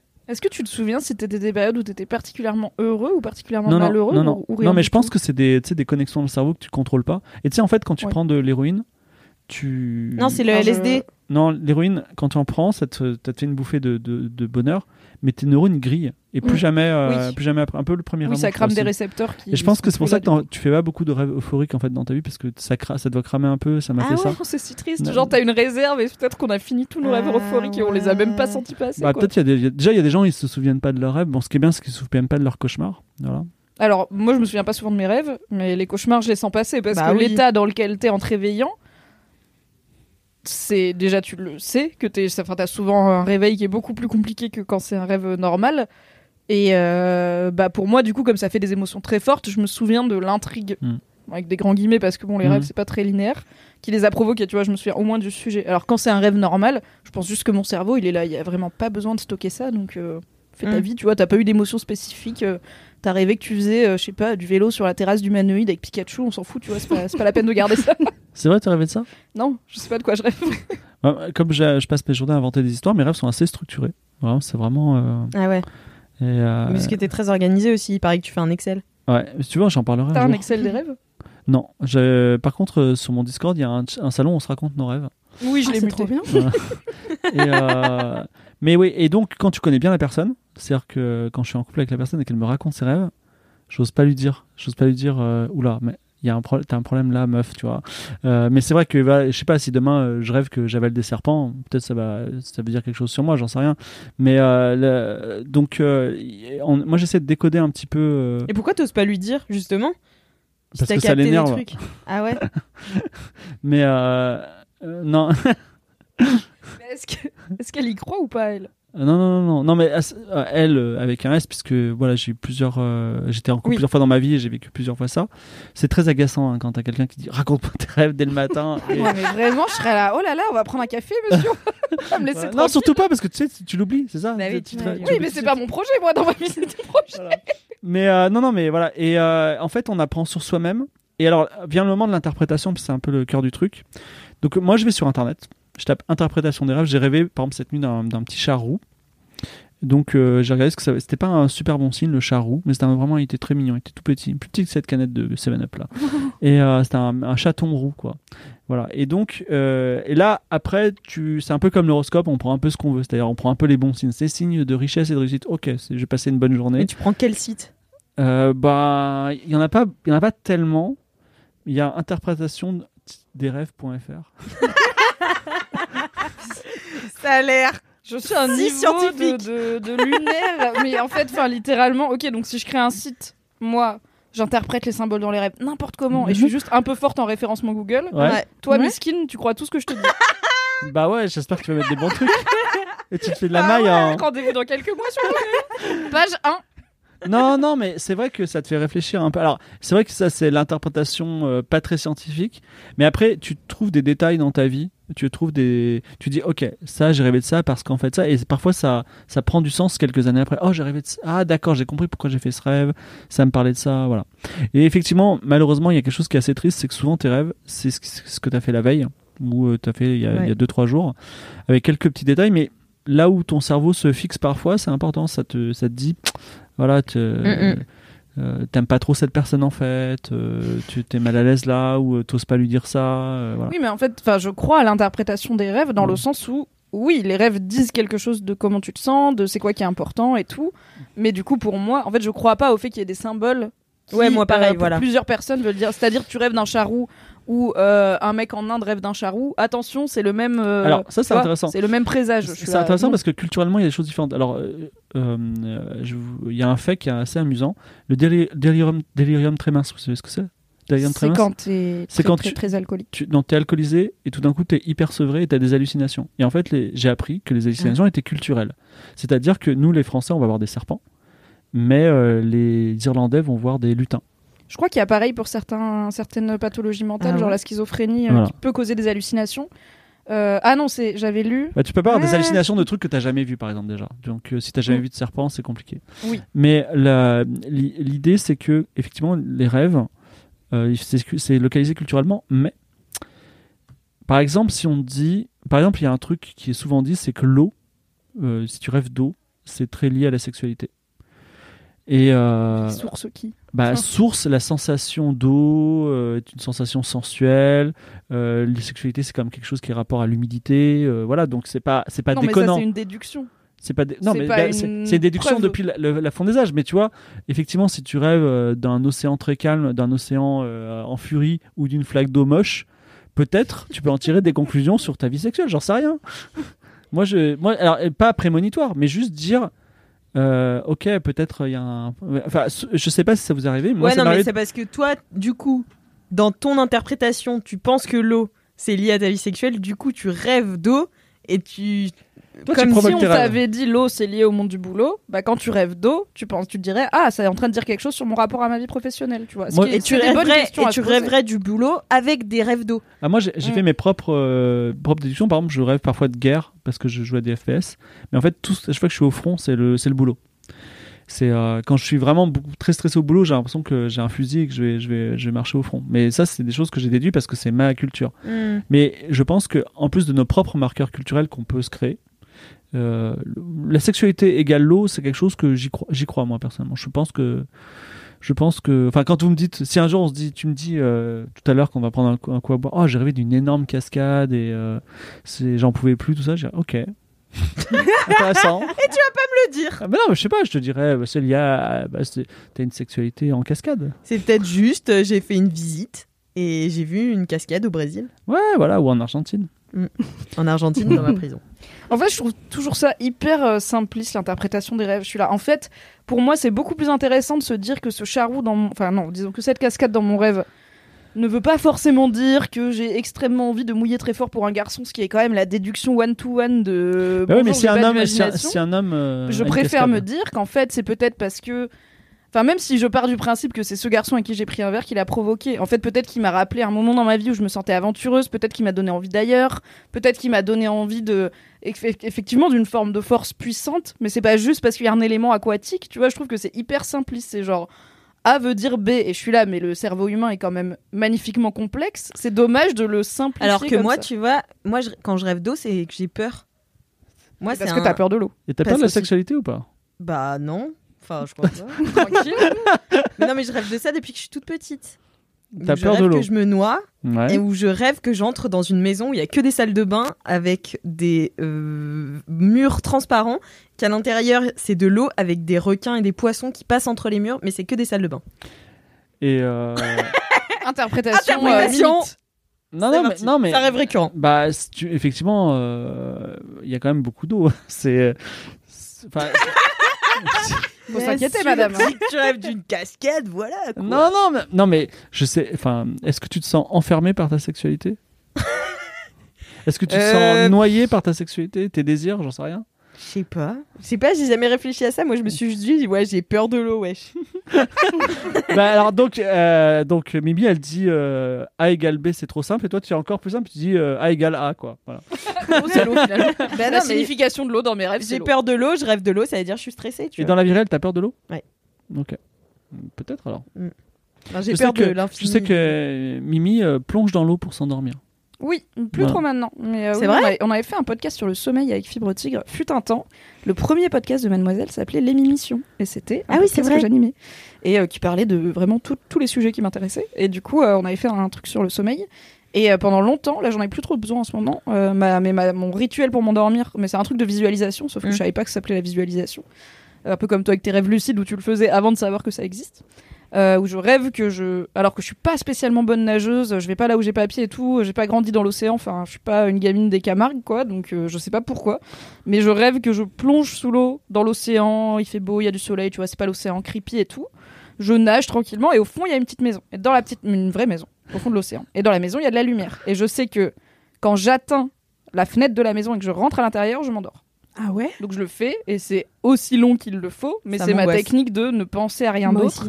Oui, mais tu vois, pourtant j'ai vraiment le côté euh, Ouais. les vidéos des plongeurs au fond là, euh, des, des, des bâtiments euh, engloutis, ça me donne pas spécialement sommeil, hein.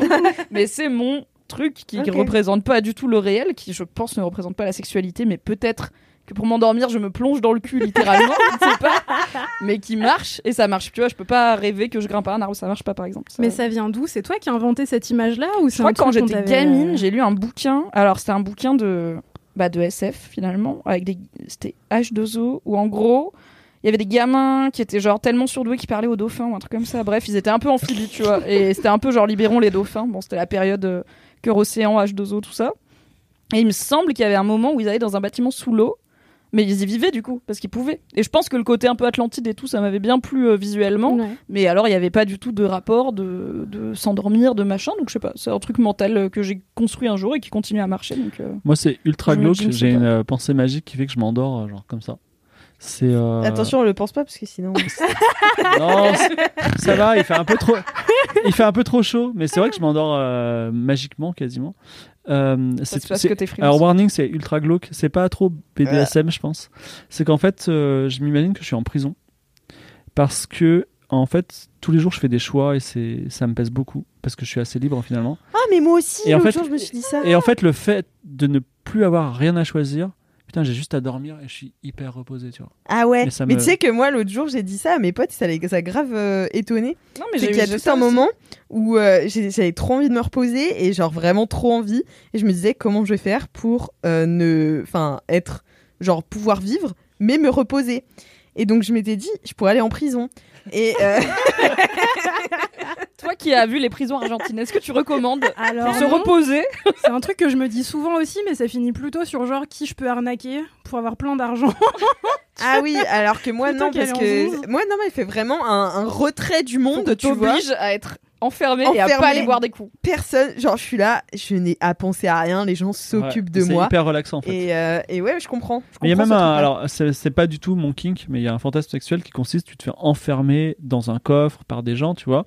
Donc, ça, Ah c'est oui, c'est un peu extrême, mais, mais en vrai, effectivement. Alors, euh, Mais en vrai, même le Moi, BDSM moins alors, Ouais. extrême, mais moins extrême, il y a des gens qui sont dans des relations BDSM 24 heures sur 24. C'est-à-dire que tant qu'il n'y en a pas un des deux qui utilise le mot, euh, le safe word, qui dit là on arrête, c'est important, Ah, genre oui, si tu te casses une jambe, tu vas dire en fait, mec, euh, arrête le BDSM, viens m'aider, tu vois.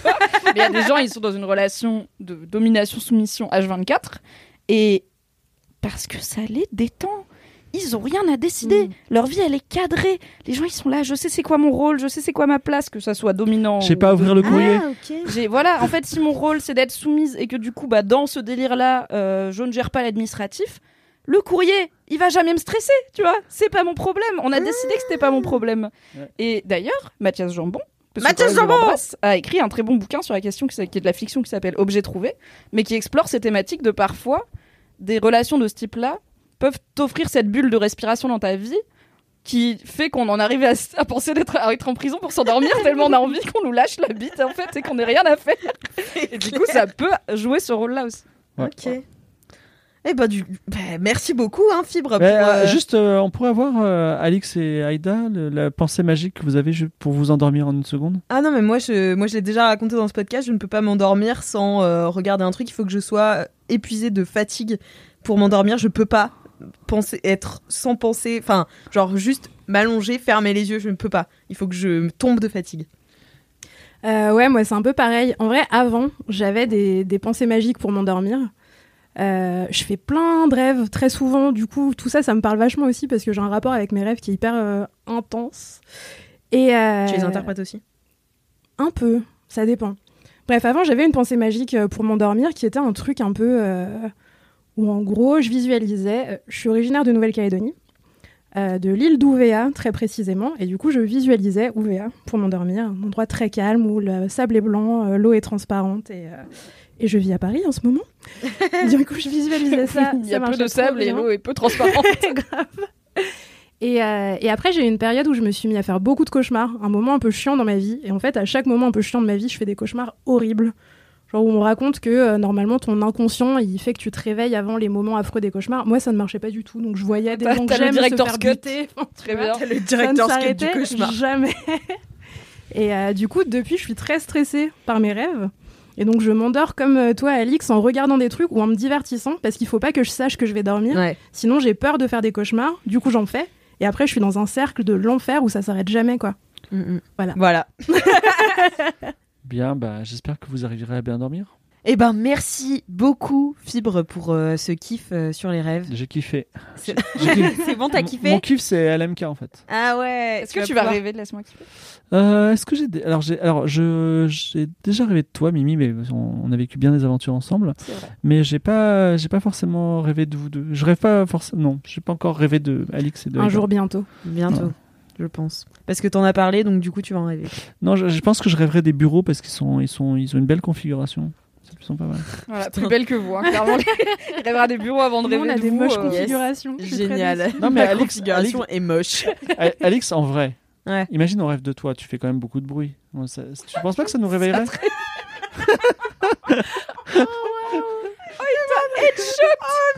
demande en plus vraiment droit dans les yeux. Toi, t'es là, oui. Quoi Bah, parfois, je me réveille, hein, moi-même. elles sont au réveil ça veut dire Eh, parfois, je me réveille en criant. Je me réveille moi-même. En criant pour de vrai ou dans ton rêve Non, en criant pour de vrai. bonne ambiance Sommeil perturbé quand même, agité. Hein, je dirais. J'ai un Une petit personne, une sommeil personne un petit peu nerveuse peut-être. Personne un peu anxieuse. Bon, quoique, pas beaucoup. je rêve que je me noie chaque nuit et euh, Mais quand j'imagine être en prison, j'aime Bah, bien. ouais. J'imagine que je suis en prison ou alors je regarde des vidéos jusqu'à mourir de fatigue et après je dors 5 heures et je me réveille en hurlant après. C'est Alix Martineau, la personne la plus équilibrée de France.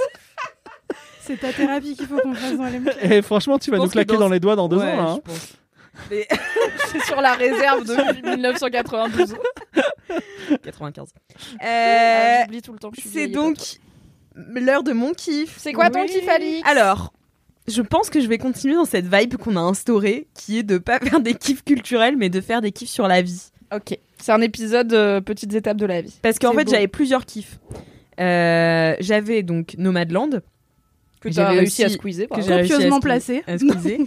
Euh, j'avais aussi Matt Duff, qui est un humoriste québécois, mais j'ai pas grand chose à dire, juste qu'il est juste incroyable et que je l'adore. Et c'est un gars zinzin euh, qui euh, juste fait, euh, donc il est sur, moi je le suis sur Instagram. Il fait aussi des vidéos euh, où euh, euh, ça s'appelle Je travaille ici.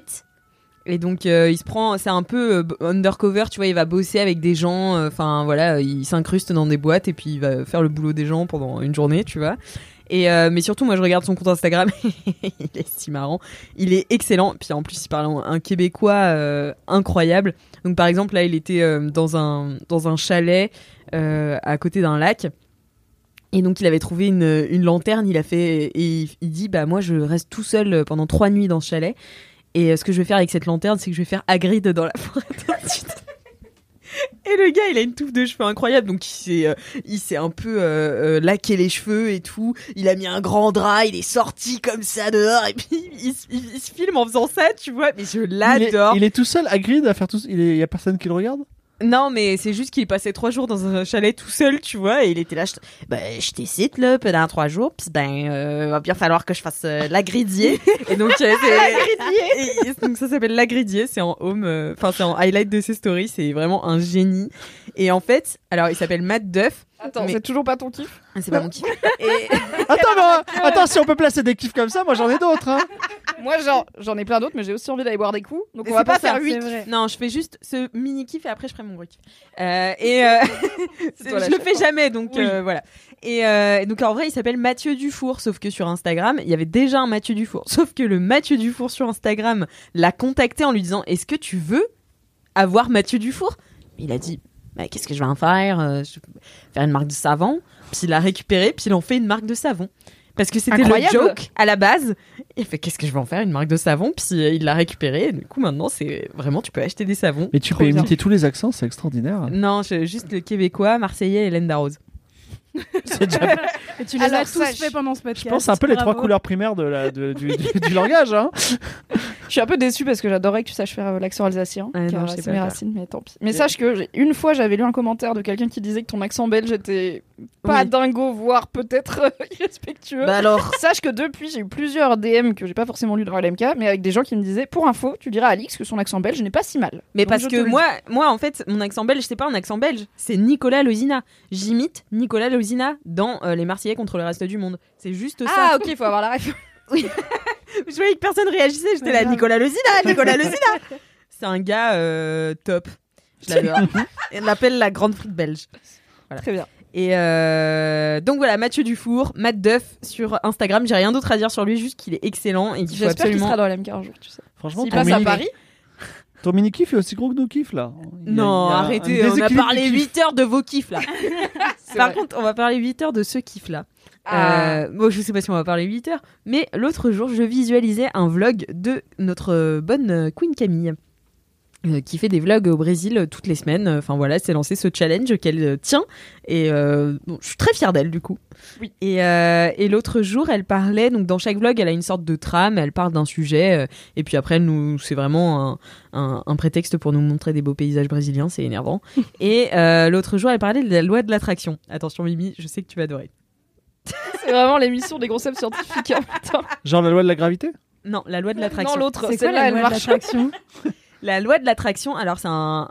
ça a été très théorisé euh, dans le YouTube euh, américain, que je regarde pas. Et euh, du coup, c'est Camille qui m'a un petit peu expliqué dans son vlog. Et ensuite, je suis allée me renseigner par moi-même sur le YouTube français et Quel américain professionnel. sur la loi de l'attraction. La loi de l'attraction, c'est un peu la prière moderne. C'est un peu la prière sans religion. C'est tu fais des demandes un peu à l'univers, sans que ce soit vraiment des demandes genre je voudrais le million d'euros. Mais euh, c'est euh, en fait tu te mets dans un mood hyper positif pour te faire vibrer sur des fréquences hautes qui vont t'apporter les euh, ce que la vie a de plus haut en fréquence. Ok? C'est manifesting. Ouais, c'est la manifestation et la visualisation justement. Donc, bon, je regarde deux trois vidéos, je suis là, ok, le matin, je me lève, merci la vie, merci mon corps, merci blablabla, tu vois, je fais mes trucs de gratitude. Ça tient un peu de choses de la santé mentale. hein. Mais vraiment, tu Moi aussi, vois. je fais des exercices de gratitude. Ouais, bah c'est ça. Par Mais écrit. c'est Oui, juste la mais c'est gratitude. pas pareil, gratitude. Et Ça- ouais. Oui, mais- t'espères attirer alors, la Moi, visualisation, on peut en ouf. parler parce que je pratique aussi et on va en parler, mais vas-y. Ok, mais, euh, mais en fait, euh, la visualisation, c'est juste te mettre dans un mood qui te fait te sentir comme ce que tu voudrais avoir. Par exemple, si Oui. tu veux un million d'euros et que tu veux te sentir. En fait, tu veux te sentir si t'avais un million d'euros, parce qu'en vrai, qu'est-ce que c'est un million d'euros? Et. C'est qu'un donc- chiffre. C'est la gauche. c'est que de l'argent. Ça, c'est de gauche. Et, euh, et par contre, si tu te mets dans le mood, j'ai un million d'euros. Bon, après, tu. Tu Enfin, peux pas moi, dépenser comme si tu les pas avais le quoi. meilleur exemple. tu peux pas. Non, non, mais. Non, prends autre chose. Genre, je veux, euh, je veux avoir confiance en moi. Je vais avoir confiance en moi, tu te dis euh, j'ai confiance en moi, j'ai confiance en moi, j'ai confiance en moi, j'ai confiance en moi. Pas au bout d'un moment, fake it till you make it. tu Non, vois. ça, ça, c'est la méthode Coué. Excuse-moi de faire du, du man-tripping plus man-planning, mais la visualisation, c'est. En fait, tu te dis, moi, euh, un peu comme Lady Gaga, moi, dans 5 ans, oui, je suis voilà, au bord de la ça. mer, avec une maison, Oui. et comme ça. Et tu penses tous les jours. Ouais, non, alors non. Moi, c'est pas ce qu'ils m'ont dit. Ah, d'accord. Ils m'ont dit il faut faire la visualisation, donc c'est t'as un projet. Donc euh, voilà, par exemple, euh, voilà, tu vis au bord de la mer dans 5 ans. Tu penses à ce projet, tu te mets dans cette condition, tu te visualises et tout là-bas. Tu peux même euh, écrire une histoire dans laquelle tu vis en fait dans 5 ans, puis t'écris un peu ta vie et tout. Moi, ce que je faisais beaucoup quand j'étais petite. Et, et en fait, il faut que pas que tu le demandes tous les jours. Parce que c'est comme, il faut un lâcher prise. C'est comme commander Uber Eats. Quand tu commandes Uber Eats, quand tu commandes à manger le soir, euh, bah, tu te mets dans un mood où tu veux des sushis. Donc tu vas commander des sushis. Et puis après, bah, tu laisses tomber, tu vois. Genre, tu sais que les sushis vont arriver. T'es pas en train d'appeler le restaurant tous les trois jours. euh, toutes les trois Ah, minutes en disant que t'as confiance, que t'as la que foi. t'as la foi. Comme tu dis, dans ça va arriver, j'ai visualisé, je vois où on va.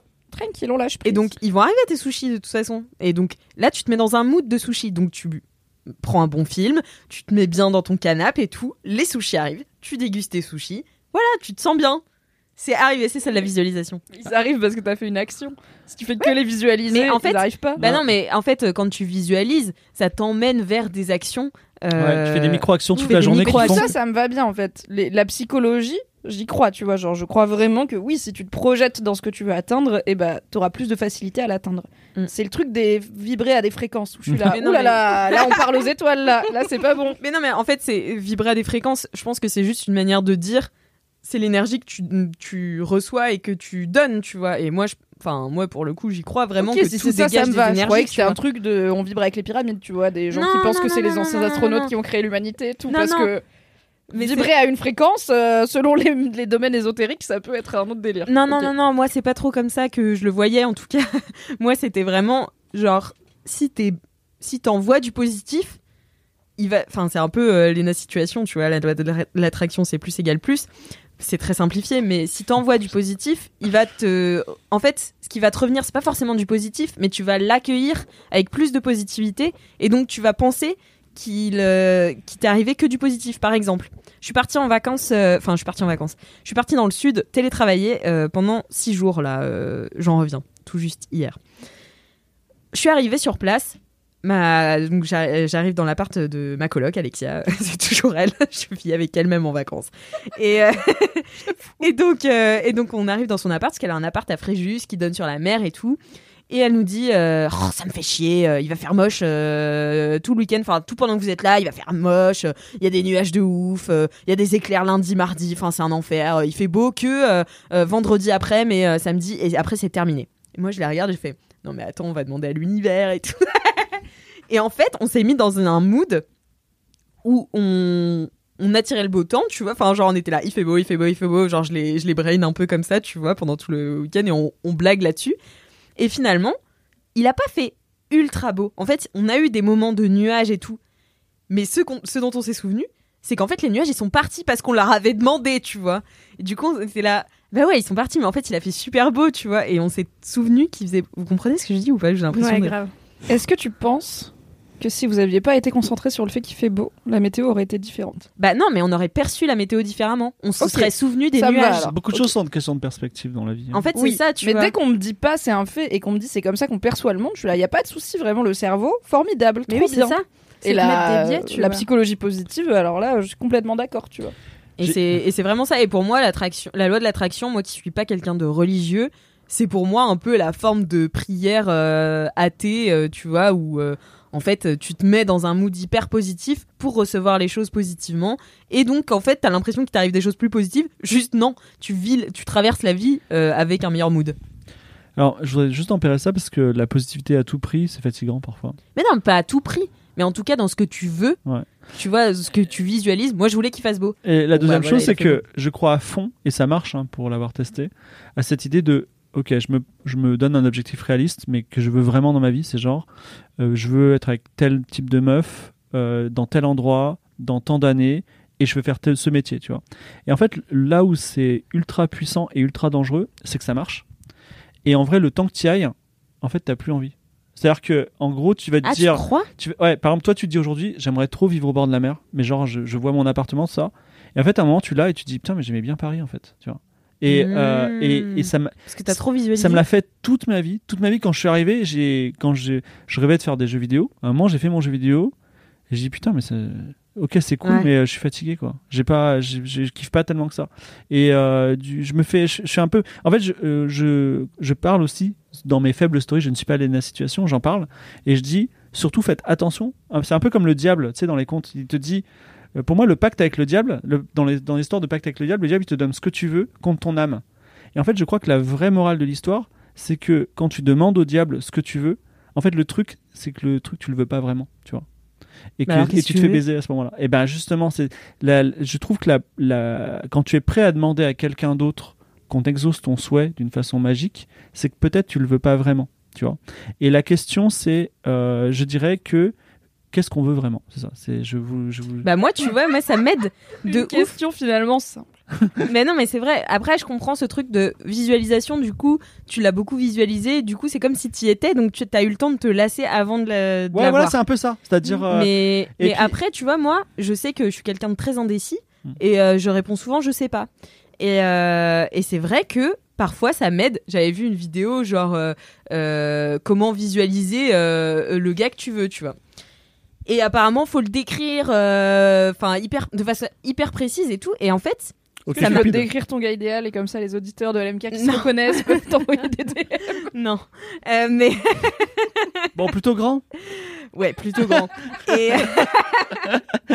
mais non, mais même, enfin, de, de, de me poser et de me dire, ok, je fais le choix de partir vers plus ça parce que moi je suis tellement là euh, ah ouais mais pourquoi ça ce serait peut-être pas mieux en fait tu vois j'ai ça mais est-ce que euh, ça m'irait pas mieux ça? Enfin tu vois je suis hyper indécise moi devant l'infinité des possibilités je suis pas libre. Vraiment c'est un enfer je sais pas où aller et tout. Alors que quand je fais un truc c'est pour ça que j'ai décidé d'être végétarienne à 50% c'est vraiment pour pas avoir le choix au resto et, euh, et vraiment ne pas enfin ne pas me casser la tête tu vois j'ai trop les, les décisions c'est trop difficile. Et donc quand en- quand tu te mets Le dans rêve un de la prison.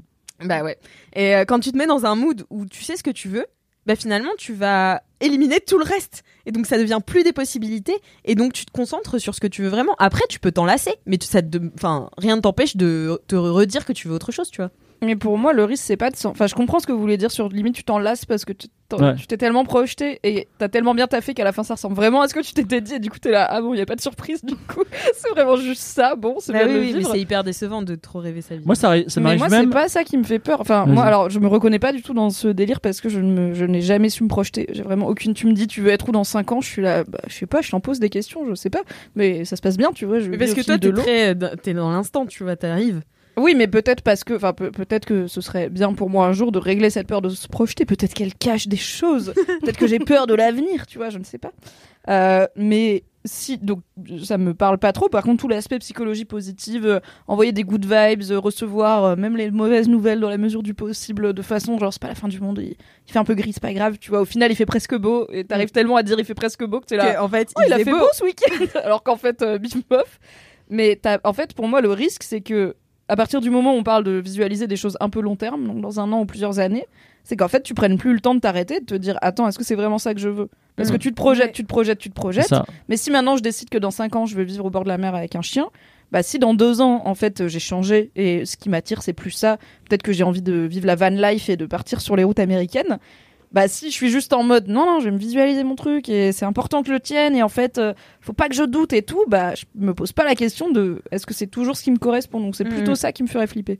Ouais, bah je pense que tu peux aussi faire le choix de te remettre en question de temps en temps, tu vois, et de. Si je le mets dans mon agenda. Voilà, Penser remettre fait- en question. Est-ce qu'on veut vraiment ça dans la vie? Un mardi sur deux, c'est Non mais c'est vrai, non mais c'est Oui. mais c'est hyper intelligent, tu vois, de, de se remettre en question et de se dire bah finalement est-ce que c'est pas pas Ouais, ce que je veux mais... L'hypervisuali- L'hypervisualisation aussi, elle permet un truc, c'est que tu, tu te projettes dans le truc. Parce que t'as l'un- Tu sais, souvent on vous dit. euh, alors moi, vous êtes trop jeune. Mais dans les années 80, parce que moi je suis né en 78, dans les années 80, T'es né dans les années 70 T'as vraiment fait une- un bruit. dans les années 80, le, Le le, années rêve, 60. c'est genre d'aller aux Caraïbes, tu vois. 8 Genre c'est le gros gros kiff, c'est un peu le Dubaï euh, d'aujourd'hui. Et euh, je suis encore un peu dans ce rêve des années 80. Et en vrai, ça m'a été complètement imposé par la société. Et je, je, je ne peux que être déçu. Et souvent, on a ces rêves, Mm. nos rêves profonds ne correspondent pas à nos envies parce qu'ils sont imposés par la société. Et l'hypervisualisation, elle est utile parce que tu te dis, ok, tu vois, par exemple, tu rêves d'être à Dubaï, comme avec les, tes amies Instagrammeuses. Non, alors ça m'intéresse vraiment pas Voilà, t'as coup, des mais- ongles longs et des cheveux longs, tu vois, comme elle, Mm. et voilà. Et donc, euh, tu, tu te dis, ok, je suis à Dubaï, manucure, les extensions et je suis à Dubaï, il fait 48 degrés, je suis que dans des bâtiments climatisés toute la journée, tous mes mecs ressemblent à des, tous les mecs que je vois, c'est des Instagrammeux. Puis à un moment, tu te dis, ah putain, mais en fait, j'aime pas trop. Et, et là, c'est utile parce que tu te dis, non, en fait, je veux pas ça. Voilà. Mm. Et, mais c'est c'est dur de se battre contre les, les, les envies que nous propose la société. Voilà. La, la Ouais, normativité Des, des désirs. Mm. Voilà. Mm, mm. Mais moi, je suis persuadée. Enfin, en fait, ça me rend pas. Enfin, j'ai appris aussi à faire le deuil de mes rêves, tu vois. Genre, j'ai plein de rêves qui se sont réalisés. Et je me suis dit, bah, en fait. euh, Bah. Ok, tu Ouais, vois. grave. Et j'ai d'autres trucs qui me sont arrivés que j'avais pas du tout prévu. Ouais. Et j'étais là. Trop bien Et enfin, le faire le deuil de ses rêves, je pense que c'est intelligent aussi. Enfin, moi, tu vois, un de mes rêves, j'en ai déjà parlé, c'est de faire un film. Euh, et euh, je sais très bien, parce que j'ai déjà eu un petit peu des expériences de, de tournage de courts-métrages sombres euh, au fond de YouTube euh, que vous ne trouverez jamais. On mettra les liens dans la description. Non, jamais, jamais, jamais. Beachmaker sur YouTube. Jamais. Never. Euh, mais euh, et du coup, je sais très bien qu'à la fin, c'est horrible quoi. C'est la fin. Enfin, tu vois, genre, t'as l'impression qu'un rêve euh, c'est une fin en soi. Et du coup, quand ça devient la fin de ton rêve, genre, ça y est, t'as fait ton film. Mais je sais que je vais avoir un vide immense, tu vois. Mais en fait, ça me fait pas peur parce que je sais que c'est ce, que, ce dont j'ai envie, en tout cas en ce moment, tu vois. Est-ce que tu auras un vide ou est-ce que tu auras juste le prochain film? Oui, peut-être j'aurai le prochain film, mais peut-être pas du tout, tu Le vois. Oui, Et puis c'est vachement sacralisé les choses dont tu as envie aussi dans la vie, tu vois, pour le au premier épisode de Game of Thrones, Fibre, tu m'avais demandé si j'avais des rêves et j'avais dit non, je crois que j'en ai pas. J'avais été dans une monde agressivité. s'était moqué de moi pendant des heures. Ah, non, Des heures n'exagérons pas. rêve. On avait fait autre chose quand même, j'abuse. On avait fait autre chose. Genre un jeu avait de rôle, joué. quoi. Mais vite fait, on s'est surtout moqué de moi. ok. oui, oui, c'est vrai. Non, mais moi, j'ai un peu ce truc de me dire, bah, en fait, j'ai des projets dont j'espère qu'ils vont aboutir ou pas, mais j'ai pas tellement de rêves euh, que je visualise en me disant, ah putain, bah, j'ai trop envie de faire ça, j'ai trop envie que les choses arrivent de telle et telle manière, parce que j'ai tendance, comme toi, à me dire, bah, il y a des trucs que j'avais pas prévus ou envisagés qui me sont arrivés qui étaient trop bien. J'ai réalisé des trucs dont je rêvais, c'était un peu nul. En Mhm. vrai, j'étais un peu deg. Et du coup, maintenant, j'essaye plutôt d'être dans une démarche de. euh, mais un peu comme ce truc de visualisation, quoi, de se dire, ok, j'ai vraiment envie de ça en ce moment, à quoi ça ressemblerait si je le faisais, et qu'est-ce que je m'imagine faire pour l'atteindre, quoi. Mm. Je, je veux croire qu'on a une bonne étoile. C'est-à-dire que par exemple. non Ce mais sera le titre de ce podcast. Alix, tu as peut-être une bonne étoile. C'est-à-dire que tu fais ton film. Forcément, quand tu fais ton film, tu dis j'ai trop envie que des tas de gens regardent et tout ça. Et en fait, aujourd'hui, tu es bien contente que personne l'ait regardé. Euh, Le court métrage que j'ai fait? Oui. Ah oui, je suis très contente. Voilà, tu vois. Et en fait, tu vois, il y a cette côté. Tu sais, parfois, on, on a un échec. Donc, par exemple, à la sortie de ton court-métrage, tu dis personne ne le regarde, personne ne m'aime. Pourquoi? Et aujourd'hui, tu es hyper soulagé. Et en fait, ta bonne étoile, elle a regardé ton existence globalement. Elle a dit c'est mieux que tu réussisses pas ce jour-là. tu vois? C'est pas ton moment, t'inquiète. Ça vient, ça Not vient. your time. C'est bien, bien. continue, mais c'est pas ça encore. Voilà. Et effectivement, quand on a des échecs, souvent. En fait, la balle est pas passée loin. Tu vois, c'est-à-dire que euh, tu te dis ah putain, euh, je suis tombé, euh, vraiment c'est trop nul, mais en fait c'est parce qu'il y avait une balle qui était là pour te tuer, qui, qui t'a, t'a- t'a- voilà, t'as- t'as- tu as échappé c'est très sage ce que tu dis. Bah, je- en fait, c'est même plus que ça. J'ai l'impression que c'est la vérité. Et Ni mon. Ni Ah, ni ces moins. hommes cadras dans ce podcast. et à Je pense propos que ma parole est la vérité. et à, pro- et à pro- et à propos de cadra et de vérité, j'ai un truc à vous dire aussi, c'est que quand on a 40 ans, alors ça dure pas longtemps malheureusement, mais on est plus expérimenté que les gens de 30 ans et beaucoup plus cool que les gens de 50 ans. On est vraiment au pic. C'est-à-dire que si tu veux réaliser ton rêve à 40 ans, c'est le moment ou jamais. Voilà. Ah ouais Et ben oui, à Pareil, 50 ans, t'es qu'un vieux, tu vois. Et euh, à 30 ans, t'es es cool, mais t'es quand même moins expérimenté que les gars de 40 ans, tu vois. Mais à Et 50 quand t'es une femme, on va te casser les couilles sur pourquoi tu fais pas des enfants au lieu de Ah ouais, tes ça, Ou alors, allez-vous faire des enfants euh, Oui. voilà. Donc là, les deux, deux- deux cas. Donc voilà. Et effectivement, à ce moment-là, tout est possible et il faut être très prudent sur ses rêves. Voilà. Il faut vraiment être dans le, dans le mood. Est-ce que c'est vraiment ce que je veux, tout ça? Et vous avez des paroles très sages et je pense que c'est aussi la vérité. Merci Fibre. Merci. En disant que, en disant que, effectivement, les petits bonheurs qui nous arrivent, qui sont imprévus dans euh, nos des, des trajectoires de vie, ben c'est ceux-là en fait qui sont bons. Mhm. Notre bonne étoile. Ben voilà, merci, euh, merci la bonne étoile, merci nous, vous trois. euh, Alex, tu vas faire un film ou pas? Est-ce que tu peux t'engager dans ce LMK à dire fin 2022, j'ai sorti un nouveau film? Euh, je préfère pas mettre de date parce qu'un film, ça dépend de beaucoup de personnes quand même, ça dépend pas que de moi. Ah d'accord, mais Oui. t'as l'intention quand même. Ah oui, oui, j'ai la ferme intention et j'y crois vraiment à 200% là pour le coup. Ah c'est oui, c'est une une certitude. Dans sa vie, Alix Martineau va faire un film. Ah, va faire c'est un sûr. film. Probablement, mais un long métrage quoi. Et je pense qu'il va y avoir un long métrage Oui. dans ta vie. Probablement plusieurs. Voilà. Après, avec quels moyens et quelle équipe euh, Bah la ville dira. Bon, La tu cherches un scénariste? Moi, ça m'a. Je suis, je suis, je suis non, je suis hein. scénariste aussi. Ah. Il y a pas besoin de toi. Pourtant, il a 40 ans, il est dans le meilleur moment de sa vie. Normalement, tout le monde lui fait Putain, je me suis fait ghoster par une meuf qui a la moitié de mon âge. Aïe. Mais ça va, elle t'a invité dans son podcast, elle est Ouais, sympa. ça va. C'est cool. Elle me, elle mettra un petit crédit. Euh, Tu m'inviteras à l'avant-première. Tu mettras la place du fond. Je te remercierai pour mon César. Ouais, contre un petit tweet. Merci à vous trois d'être venus, c'était trop cool comme épisode, j'ai trop kiffé. J'espère que vous aussi, cher LM Crado, vous avez kiffé cet épisode et si c'est le cas, n'hésitez pas à mettre 5 Cinq étoiles, étoiles sur Apple Podcast. Et si vous avez des commentaires, des anecdotes de stars, vous pouvez les mettre aussi sur Apple Podcast avec 5, Cinq étoiles. étoiles. Vous pouvez nous envoyer vos jingles, vos dédicaces, vos messages bourrés à laisse-moi kiffer at mademoiselle.com, le tout en format audio. Et en attendant, la semaine prochaine, Touchez-vous bien, Kiki